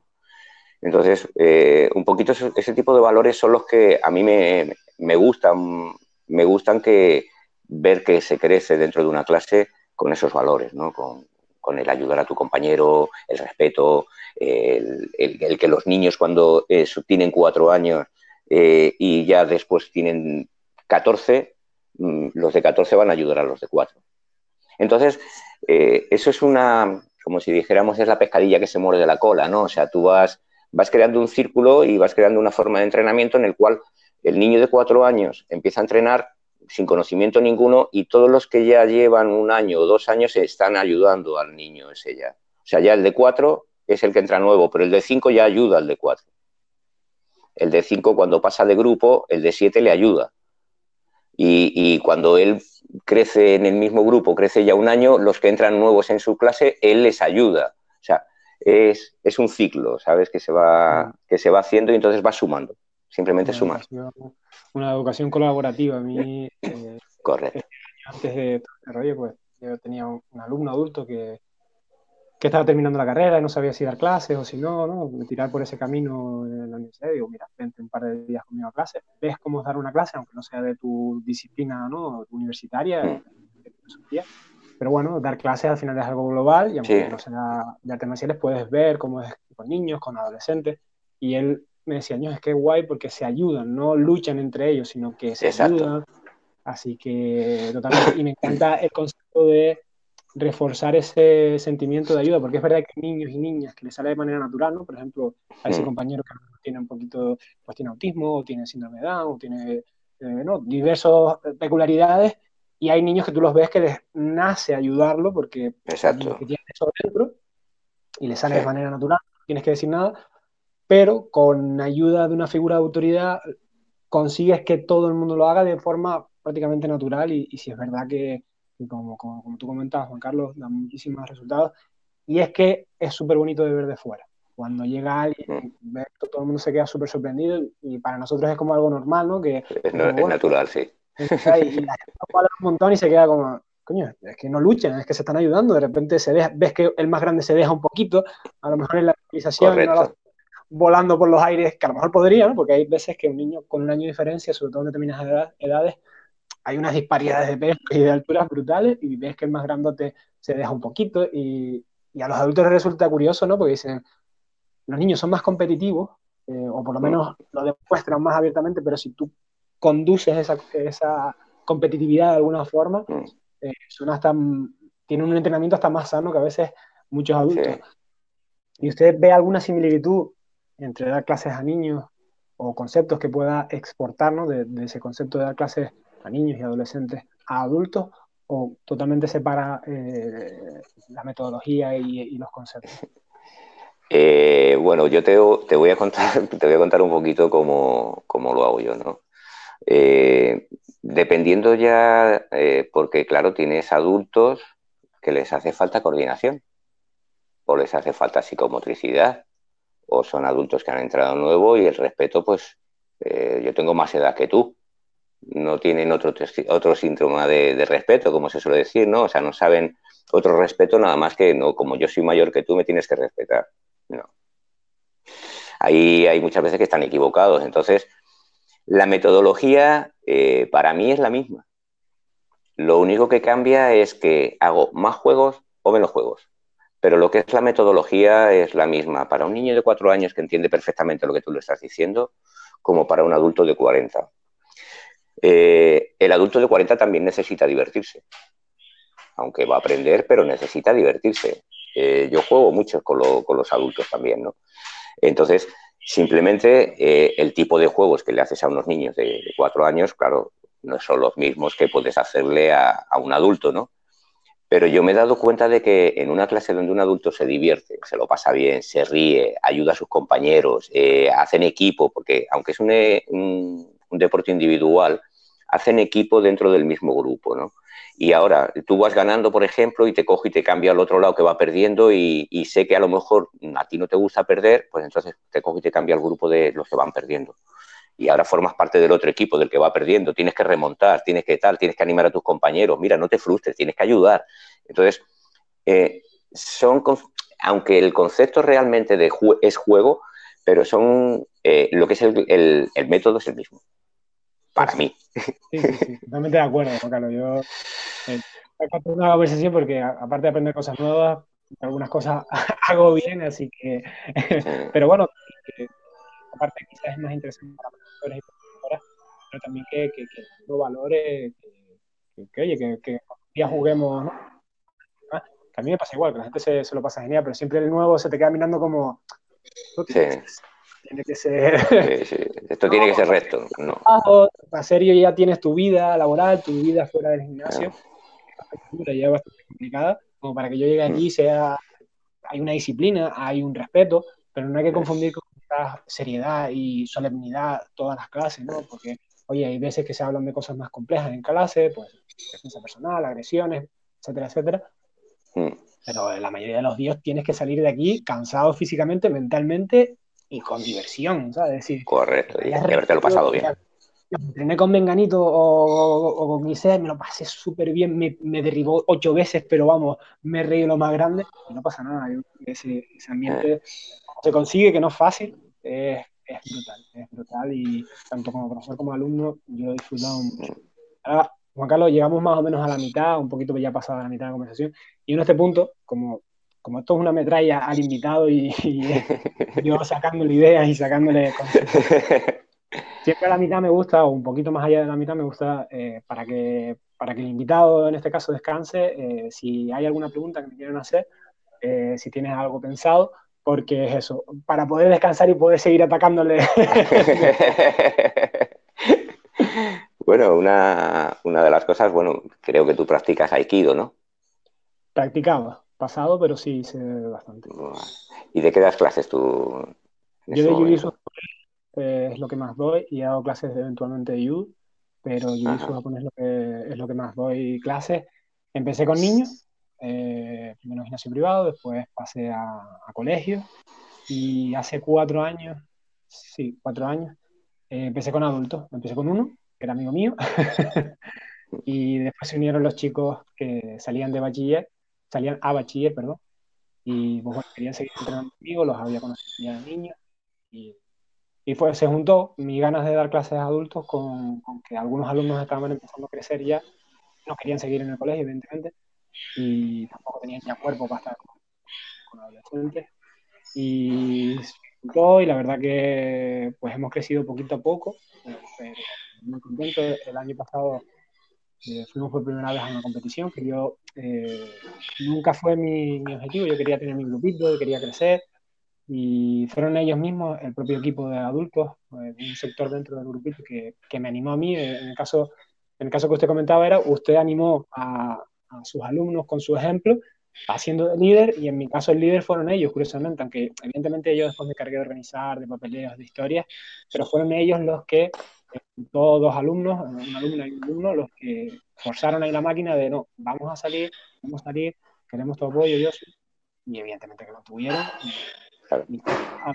El año pasado y hicimos el campeonato de Canarias este año aquí en Las Palmas con muy buenos resultados, incluso de pibes que iban por primera vez y que se clasificaron de los que llevé yo todos para el Campeonato de España. Ocurrió todo esto y no, sí. no pudimos ir. Y la verdad que yo he tenido la suerte de practicar muchísimas cosas. Eh, y ahora en estos últimos 10 años de mi vida, pues las artes marciales de agarre es lo que son las que me han llenado un poco más. de hecho, varias artes marciales pero ese cuerpo a cuerpo es lo que, no sé, algo conectó conmigo, con las de golpe, he hecho artes marciales más duras, más tranquilas, como el Aikido, por ejemplo, eh, pero al final, como yo decía, la cabra tira al monte, y yo empecé por deportes un poco más de contacto, hacía cosas más tranquilas porque me también, y después volví a, a la lucha, un poco esas artes que un poquito más de contacto y no sé muy bien, sí sé por qué necesité una temporada de descanso, porque yo empecé con taekwondo, era, en mi época no era deporte olímpico, era un poquito más agresivo, un poquito más y acabé un poco cansado de los golpes en la cabeza.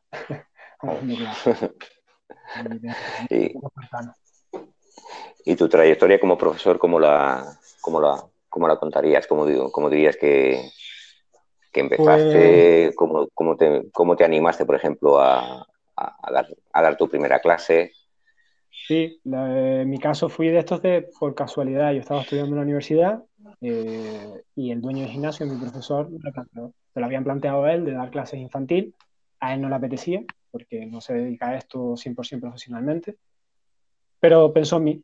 Me dice, yo ¿te apetece? Entonces yo me quedé un poco así, digo, uff, no me había preparado, no...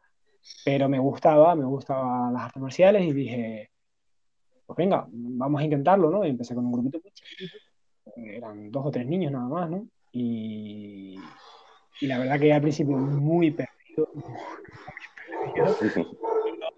Salto a colegios, que ahí ya no es un grupo de 10 o 15 personas, sino son grupos masificados.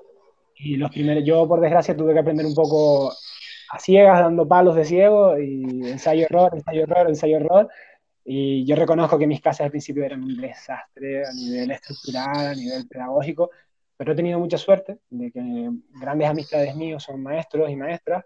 Entonces, abusando de su confianza, de preguntar mucho, de leer por mi cuenta mucho, me encanta leer y libros de pedagogía, libros de psicología, eh, pues vas aprendiendo empíricamente y teóricamente, gracias en mi caso sobre la marcha. Y ya digo, eh, estoy muy orgulloso del crecimiento porque recuerdo esas primeras clases como un desastre absoluto. Uno siempre es el más el mismo, que sí que eran buenas clases que mucha pasión, mucho cariño, pero el nivel era el que era. Y poco a poco Exacto, poco a poco uno va creciendo y lo mismo con los adultos. Eh, ya con los adultos ya llegado con esa experiencia de niños la verdad que me ha resultado muchísimo más fácil. Evidentemente ha habido problemas, evidentemente eh, sigo cometiendo errores y sigo aprendiendo a dar clases, cosa que siempre que alguien me recomienda un libro, siempre un programa, un podcast, yo escucho, veo, leo, siempre voy a, la clase de alguien y veo qué hace ese profesor o profesora y cojo lo que me gusta. Entonces, uno siempre está aprendiendo, tanto como alumno como profesor, pero yo estoy muy contento porque he crecido muchísimo, por fortuna, porque no me he quedado en, ese primeros momentos y lo recuerdo con vergüenza y con, con cariño también, ¿no? y me río de mí porque también yo creo que eso es sano y recuerdo esa primera clase y digo, mi madre! yo creo que yo creo, todo... Yo creo que esa primera clase la hemos tenido todos, ¿eh? si no ha sido la primera, ha sido la segunda, porque vamos, también, también yo creo que esa, esa, esa primera clase que, recuerdas con, con, tanto ahínco, dices tú, joder, Dios mío, la que, la que he liado. Era, era una cosa era una cosa buena, pero, pero yo creo que también es bonito, ¿no? Que nos pasa también como alumnos de cómo hacía yo X técnica o cómo yo luchaba en aquel, o ves un vídeo de alguna competición tuya de hace 10 años y tal, y dices, mi madre, ¿pero qué es esto? Y no pasa nada. Es bonito, es decir, eh, porque creces. Si, si estuviera, el problema sería verte con esos 10 años de diferencia y ver que luchas igual, que hace la técnica igual. Lo mismo. Uf, entonces sí que hay un problema. y sobre todo si te gordo.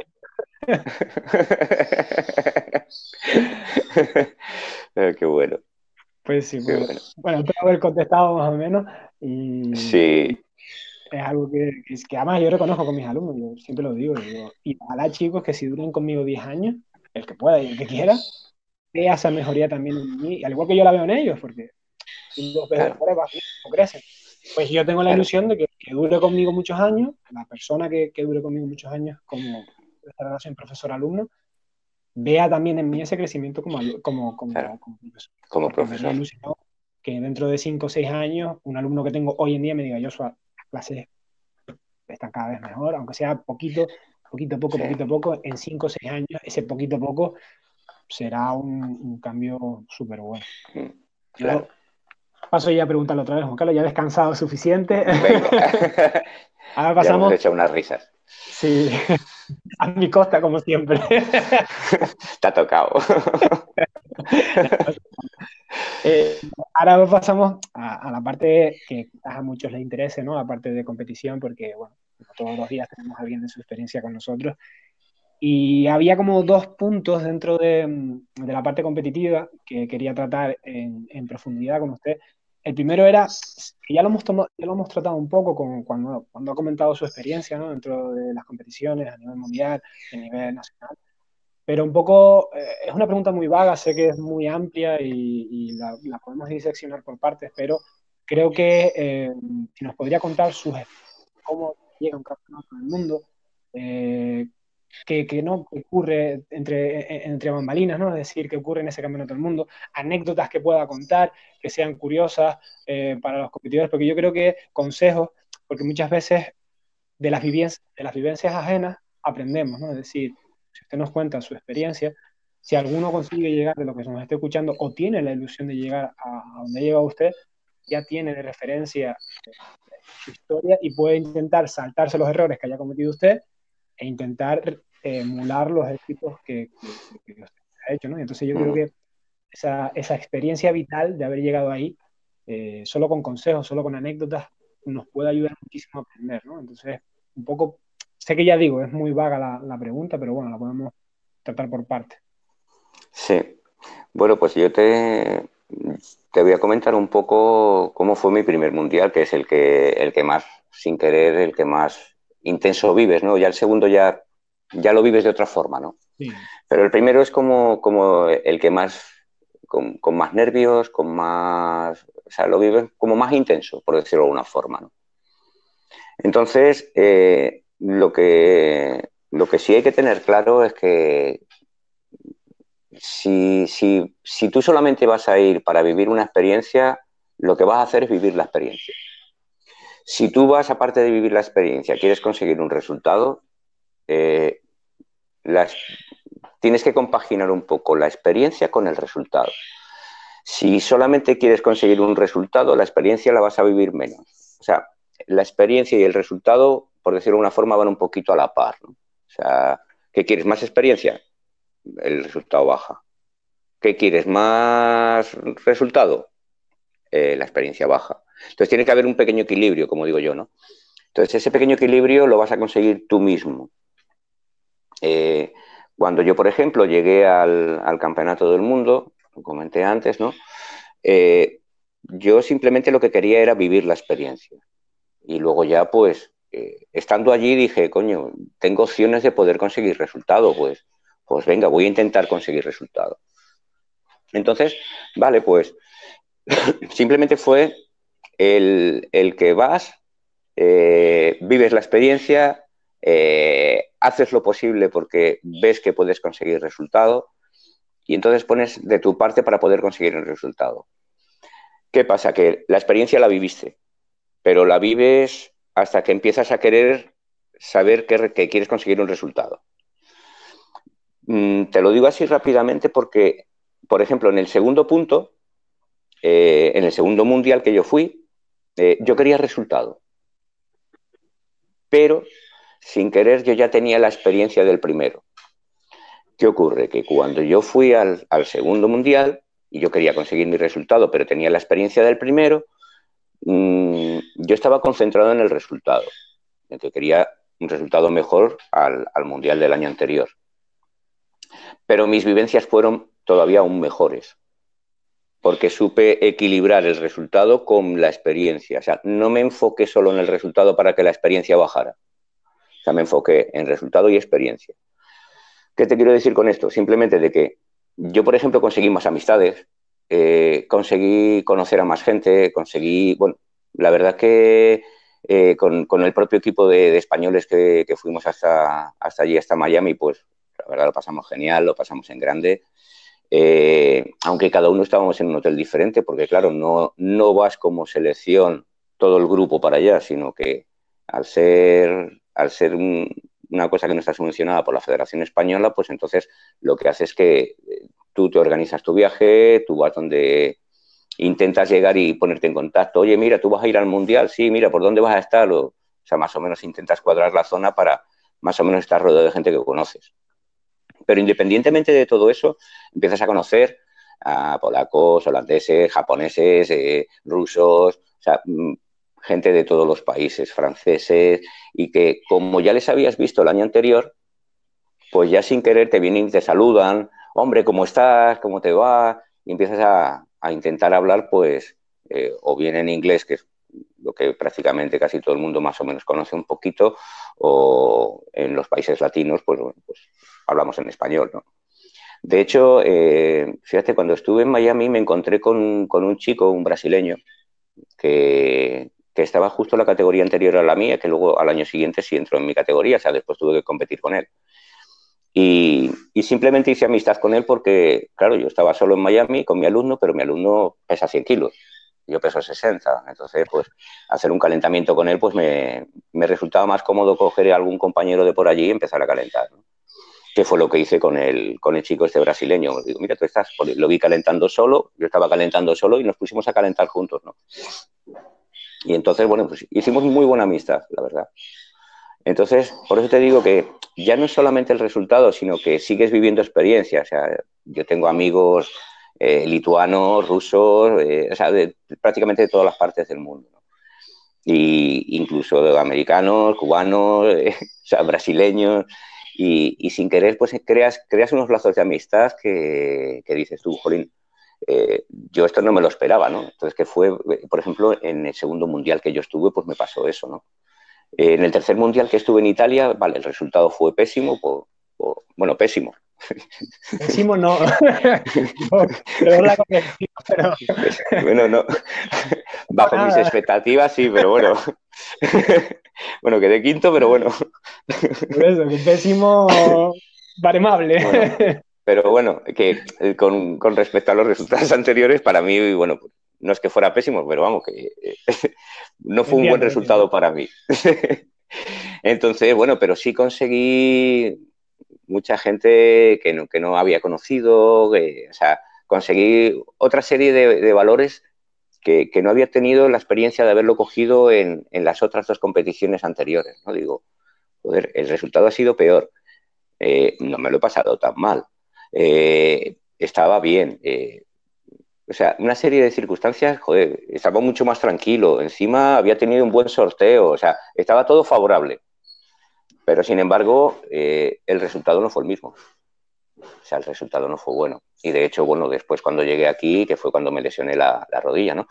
Pero digo, Jolín, eh, ha sido una experiencia completamente diferente a las otras dos. Entonces, cada campeonato es una experiencia, no cabe duda. Eh, el cómo se vive es difícil de explicar. O sea, el, cómo vivir una experiencia de un campeonato de Europa, un campeonato del mundo, un campeonato de España, eh, simplemente hazte a la idea un campeonato regional eh, es lo mismo que un campeonato del mundo. Lo único que cambian son las personas.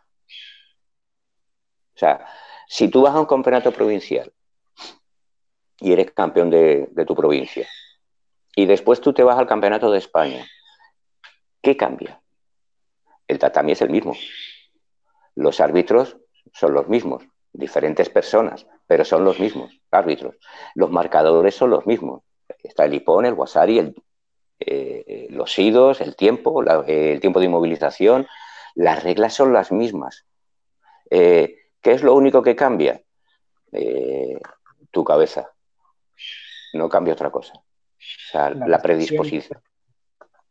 La predisposición que tú tengas para afrontar eso, nada más.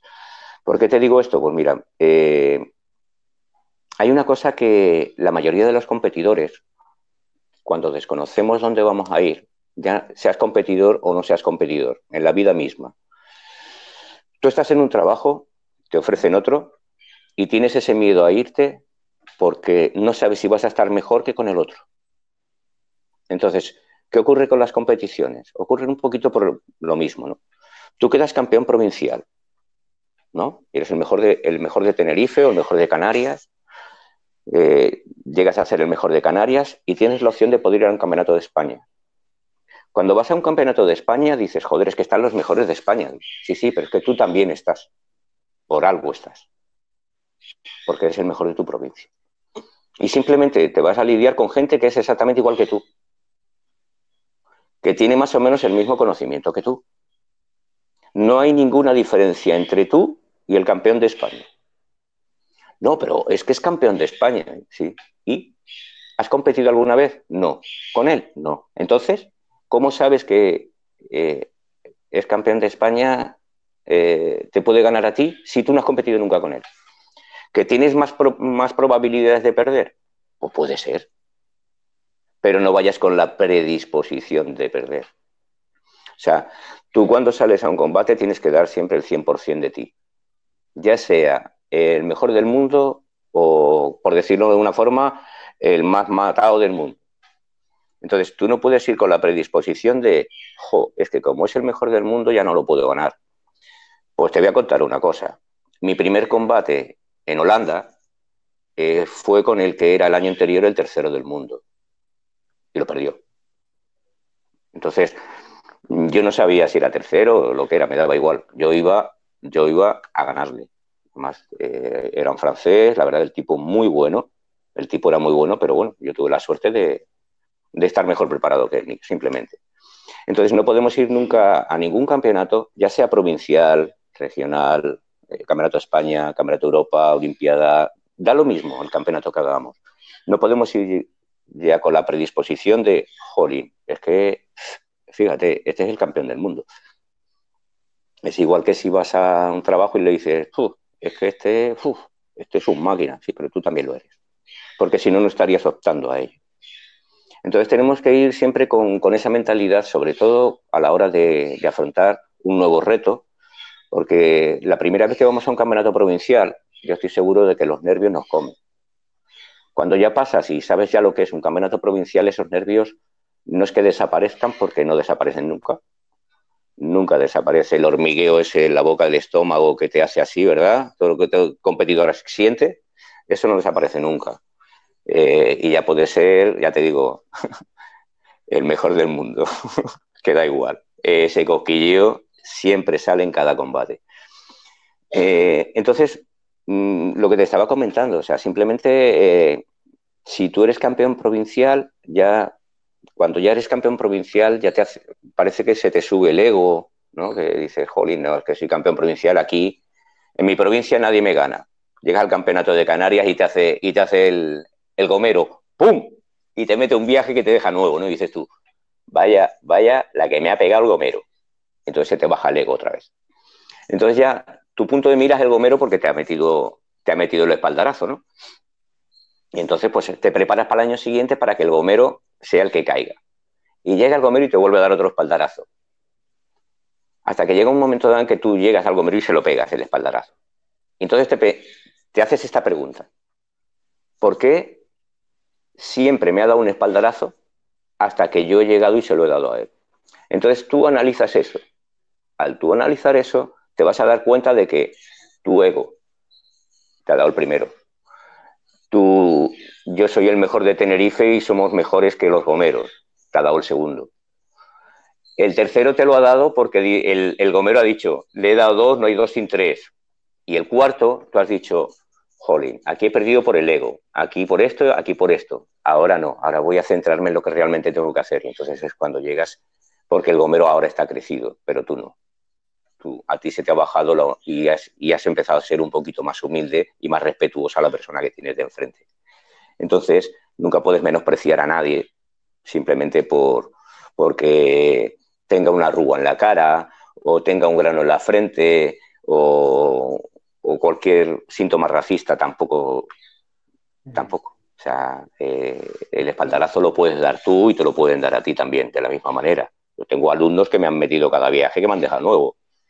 Dice, jolín, pero si eres subcampeón del mundo. Yo, sí, pero me han cazado. Yo también cometo errores, claro. Y entonces hay que ser lo suficientemente humilde para coger, ponerte de pie, atarte el cinturón y seguir que es lo más importante, ¿no? El, no, el no, frustrarte porque hayas perdido un combate. Eh, los combates se ganan y se pierden. Súper, súper interesante, Juan Carlos. la, la, conclusión primera, la de separar por un lado la experiencia y por otro lado el resultado deportivo, me parece una división mental que ahora analizando yo creo que hacemos todos de manera inconsciente, pero está bien verbalizar estas cosas porque eh, por ejemplo, el equipo mío, yo, yo estos podcasts los hago para mi equipo, como siempre después lo ve más gente, pero bueno, eh, está siempre mi equipo y, y, yo como, como Y siempre, las pocas veces que hemos podido salir, porque tampoco llevamos tanto tiempo, al final recordamos más las anécdotas. Correcto. Y, teniendo algún que otro buen resultado deportivo, del cual estoy tremendamente orgulloso por ellos, pero sobre todo es la hermandad que se genera, ¿no? Es decir, y separar una cosa de la otra. Es decir, puedes haber tenido una experiencia eh, brutal y unos malos resultados deportivos, puedes haber tenido unos resultados deportivos súper buenos y una experiencia horrible, o las dos cosas malas o las dos cosas buenas. Yo creo que esa separación ha sido una exposición muy, muy buena por su parte.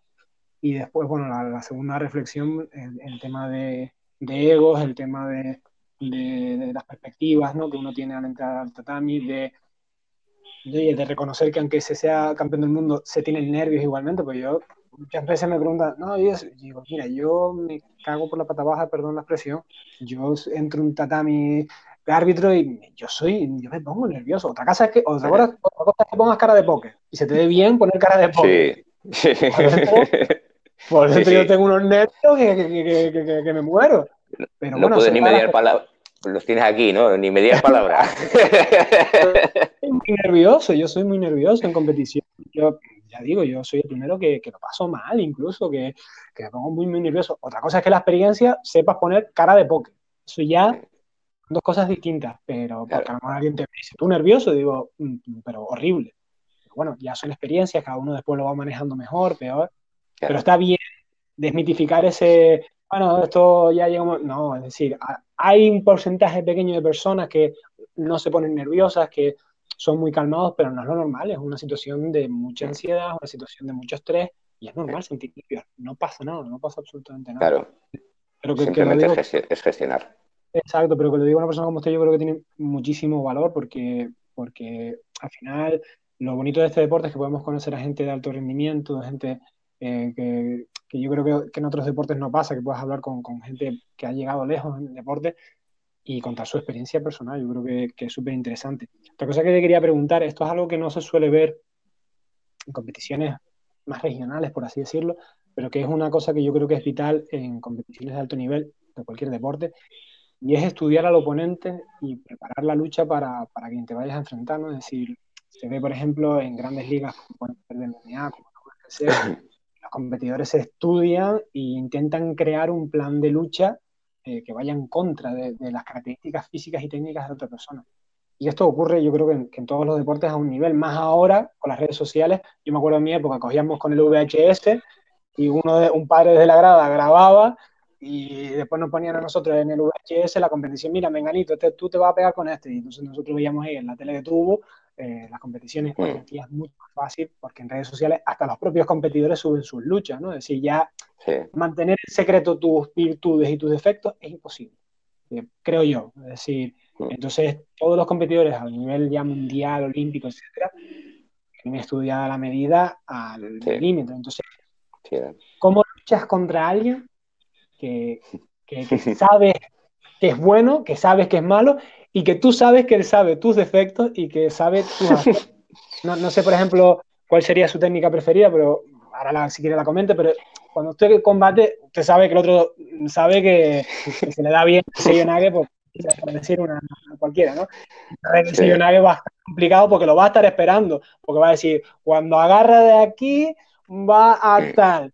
Y, es como entrenar con alguien, yo siempre digo, entrenar con gente de tu gimnasio es lo más difícil, porque ya, yo sé, yo personalmente en el suelo se me dan muy bien los triángulos, pero claro, todo el mundo está a la mínima del mamón este, me va a meter el triángulo cuando menos me lo opere, claro. Va a tener un Sankaku nuevo.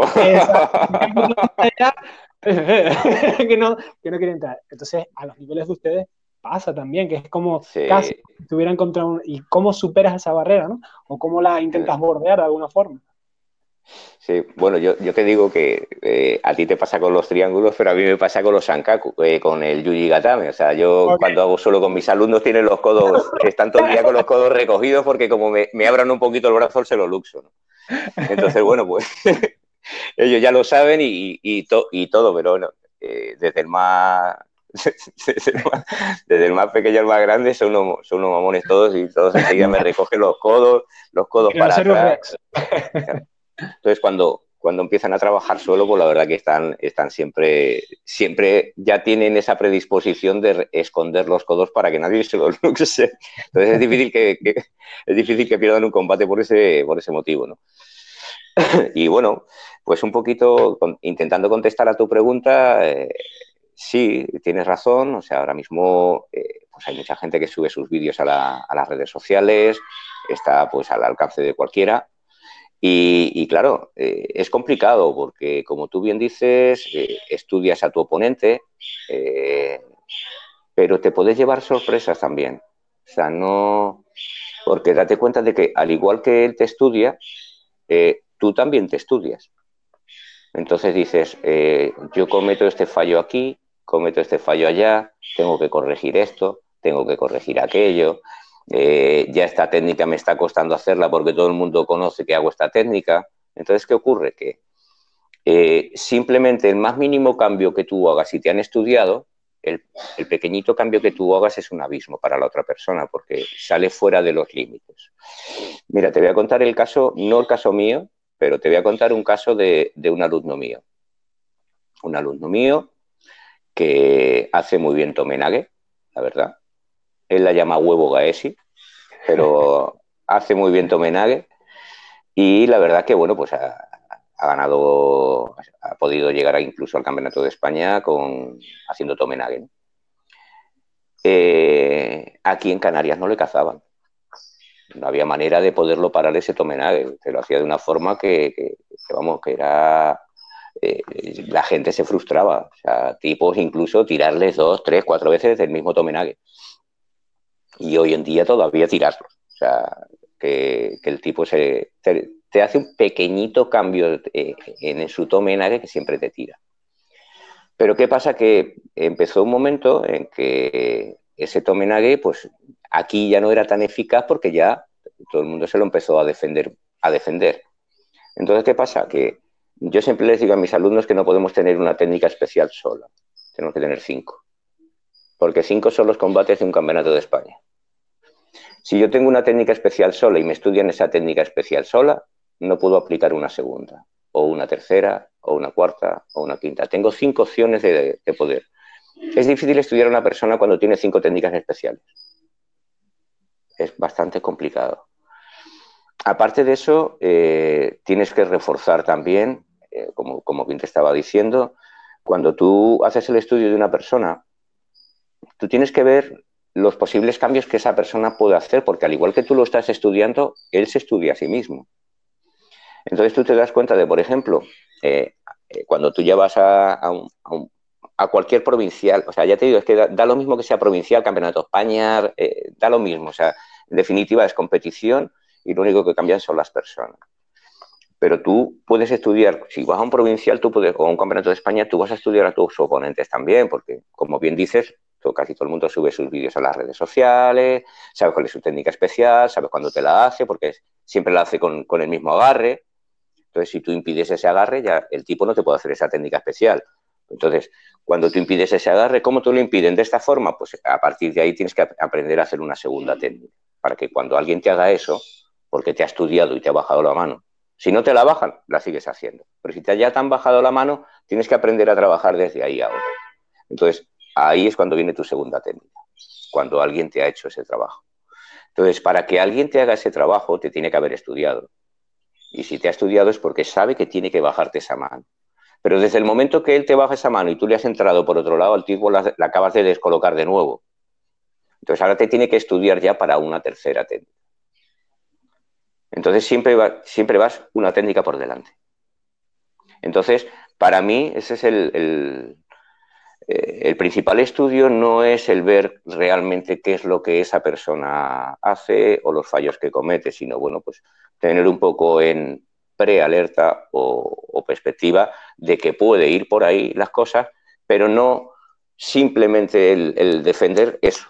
O sea, no puede ser, el judo es imprevisible, o sea, además es que no es 3x2, ni ningún arte marcial es 3x2, o sea, eh, el judo es impredecible, el karate, el jiu-jitsu, todo es impredecible, porque un, puño que, por ejemplo, en, en, jiu-jitsu, un oizuki o, cualquier técnica, un kotegaeshi, el se, como, tú bien sabes, se puede hacer de mil maneras diferentes. El koteinari, pues igual, se puede hacer de mil maneras diferentes.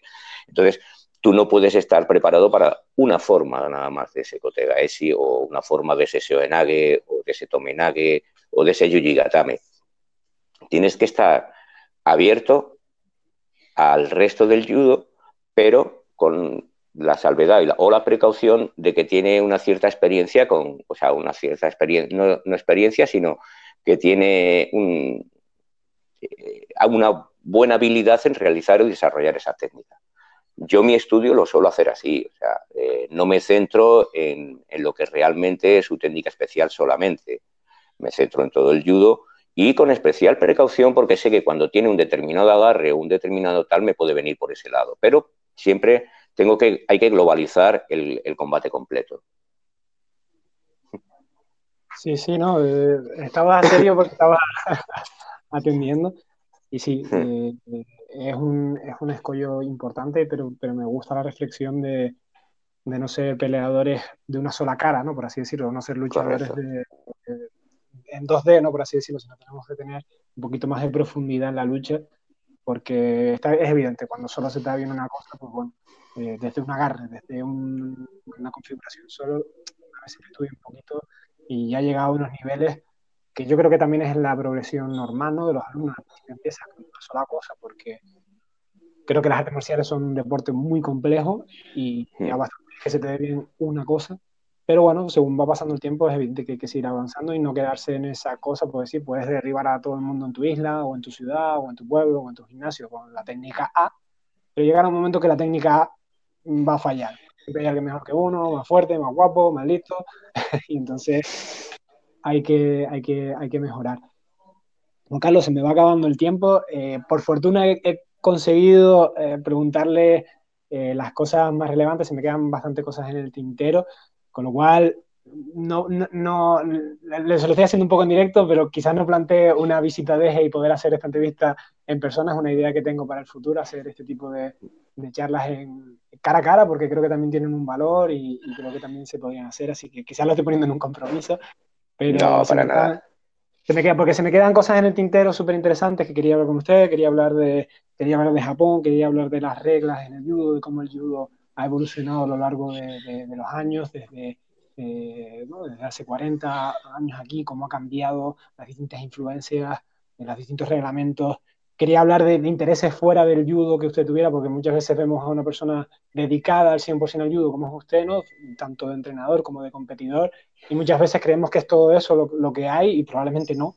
Probablemente hay una persona más profunda que tenga otros intereses, y siempre es interesante conocer eh, esa persona que hay detrás de ese entrenador, de ese competidor. Pero bueno, como digo, lo, lo, más importante sí que pude tratarlo, así que me quedo muy contento. Siempre antes de despedirme, me gusta que, que, la persona invitada pues, nos diga dónde podemos entrenar con él, porque por esto lo escucha más o menos gente y, a lo mejor de alguien en el sur de la isla que quiera entrenar judo con usted.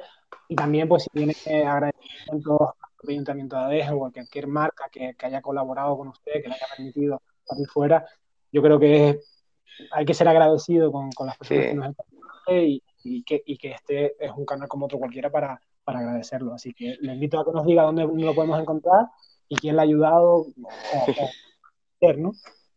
Sí, bueno, eh, espero que no se me quede ninguno porque si no la, la, vamos a liar, ¿eh? Eso espero, porque si no la podemos liar gorda. Eh, bueno, pues nada, yo entreno en el, en el pabellón de las Torres, en Adeje, eh, en el sur de Tenerife. Eh, aquí simplemente, bueno, pues es una, es una escuela municipal en la cual el ayuntamiento subvenciona y lo que es el importe de las cuotas es más, más, que, más que importe es, significativo. si, se pueden apuntar personas de otro municipio, se les sale un poquito, un poquito más la cuota, no, no estaría subvencionado.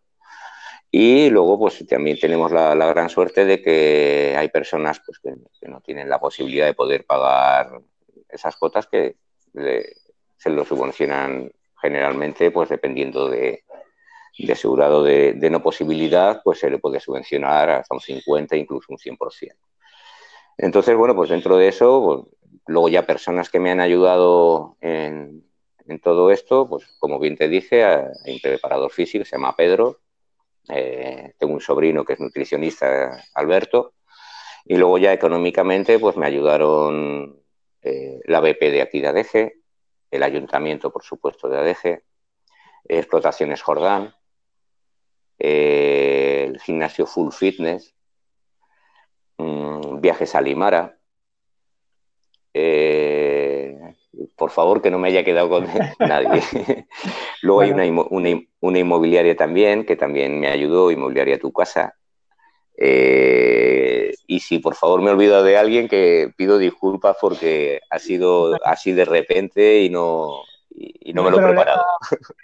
Carlos, porque en YouTube pongo debajo los enlaces a tanto el pabellón donde da las clases como las empresas que han nombrado después me, lo va a pasar por privado y siempre pongo los enlaces abajo, así que si se nos queda algo, estará debajo, ya sea tanto lugares donde poder entrenar como patrocinadores que han ayudado a Juan Carlos, porque sinceramente eh, cuesta en este país encontrar patrocinadores, cuesta muchísimo. Y para empresas que lo hacen, a mí no me cuesta ningún trabajo promocionarlas, eh, ni ponerlas. Eh, creo que hay que dar valor a lo que hace y apoyar el deporte, yo creo que, que está muy bien.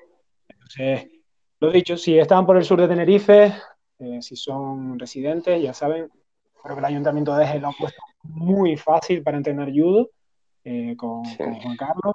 Eh, creo que no hay excusa, ya, ya sabemos que estamos viviendo una época complicada, pero bueno, cuando las cosas retomen, independientemente de la capacidad económica, que va a ser un problema de aquí a unos años, pues bueno, gracias a iniciativas como el Ayuntamiento de, de Adeje y a profesionales como usted, pues podemos seguir manteniendo deportes minoritarios como el judo, que quizás van a sufrir, evidentemente, pero ya digo, hay estas iniciativas públicas que cuando se hacen bien, pues muchas veces criticamos y, hay que ser crítico, pero también cuando las cosas se hacen bien, yo creo que hay que recalcarlo, ¿no? Y, creo que tener un deporte como el judo patrocinado y así evitar un poco que desaparezca, tanto en el sur de Tenerife como en la isla en general, eh, es de mucho valor social y de mucho valor deportivo.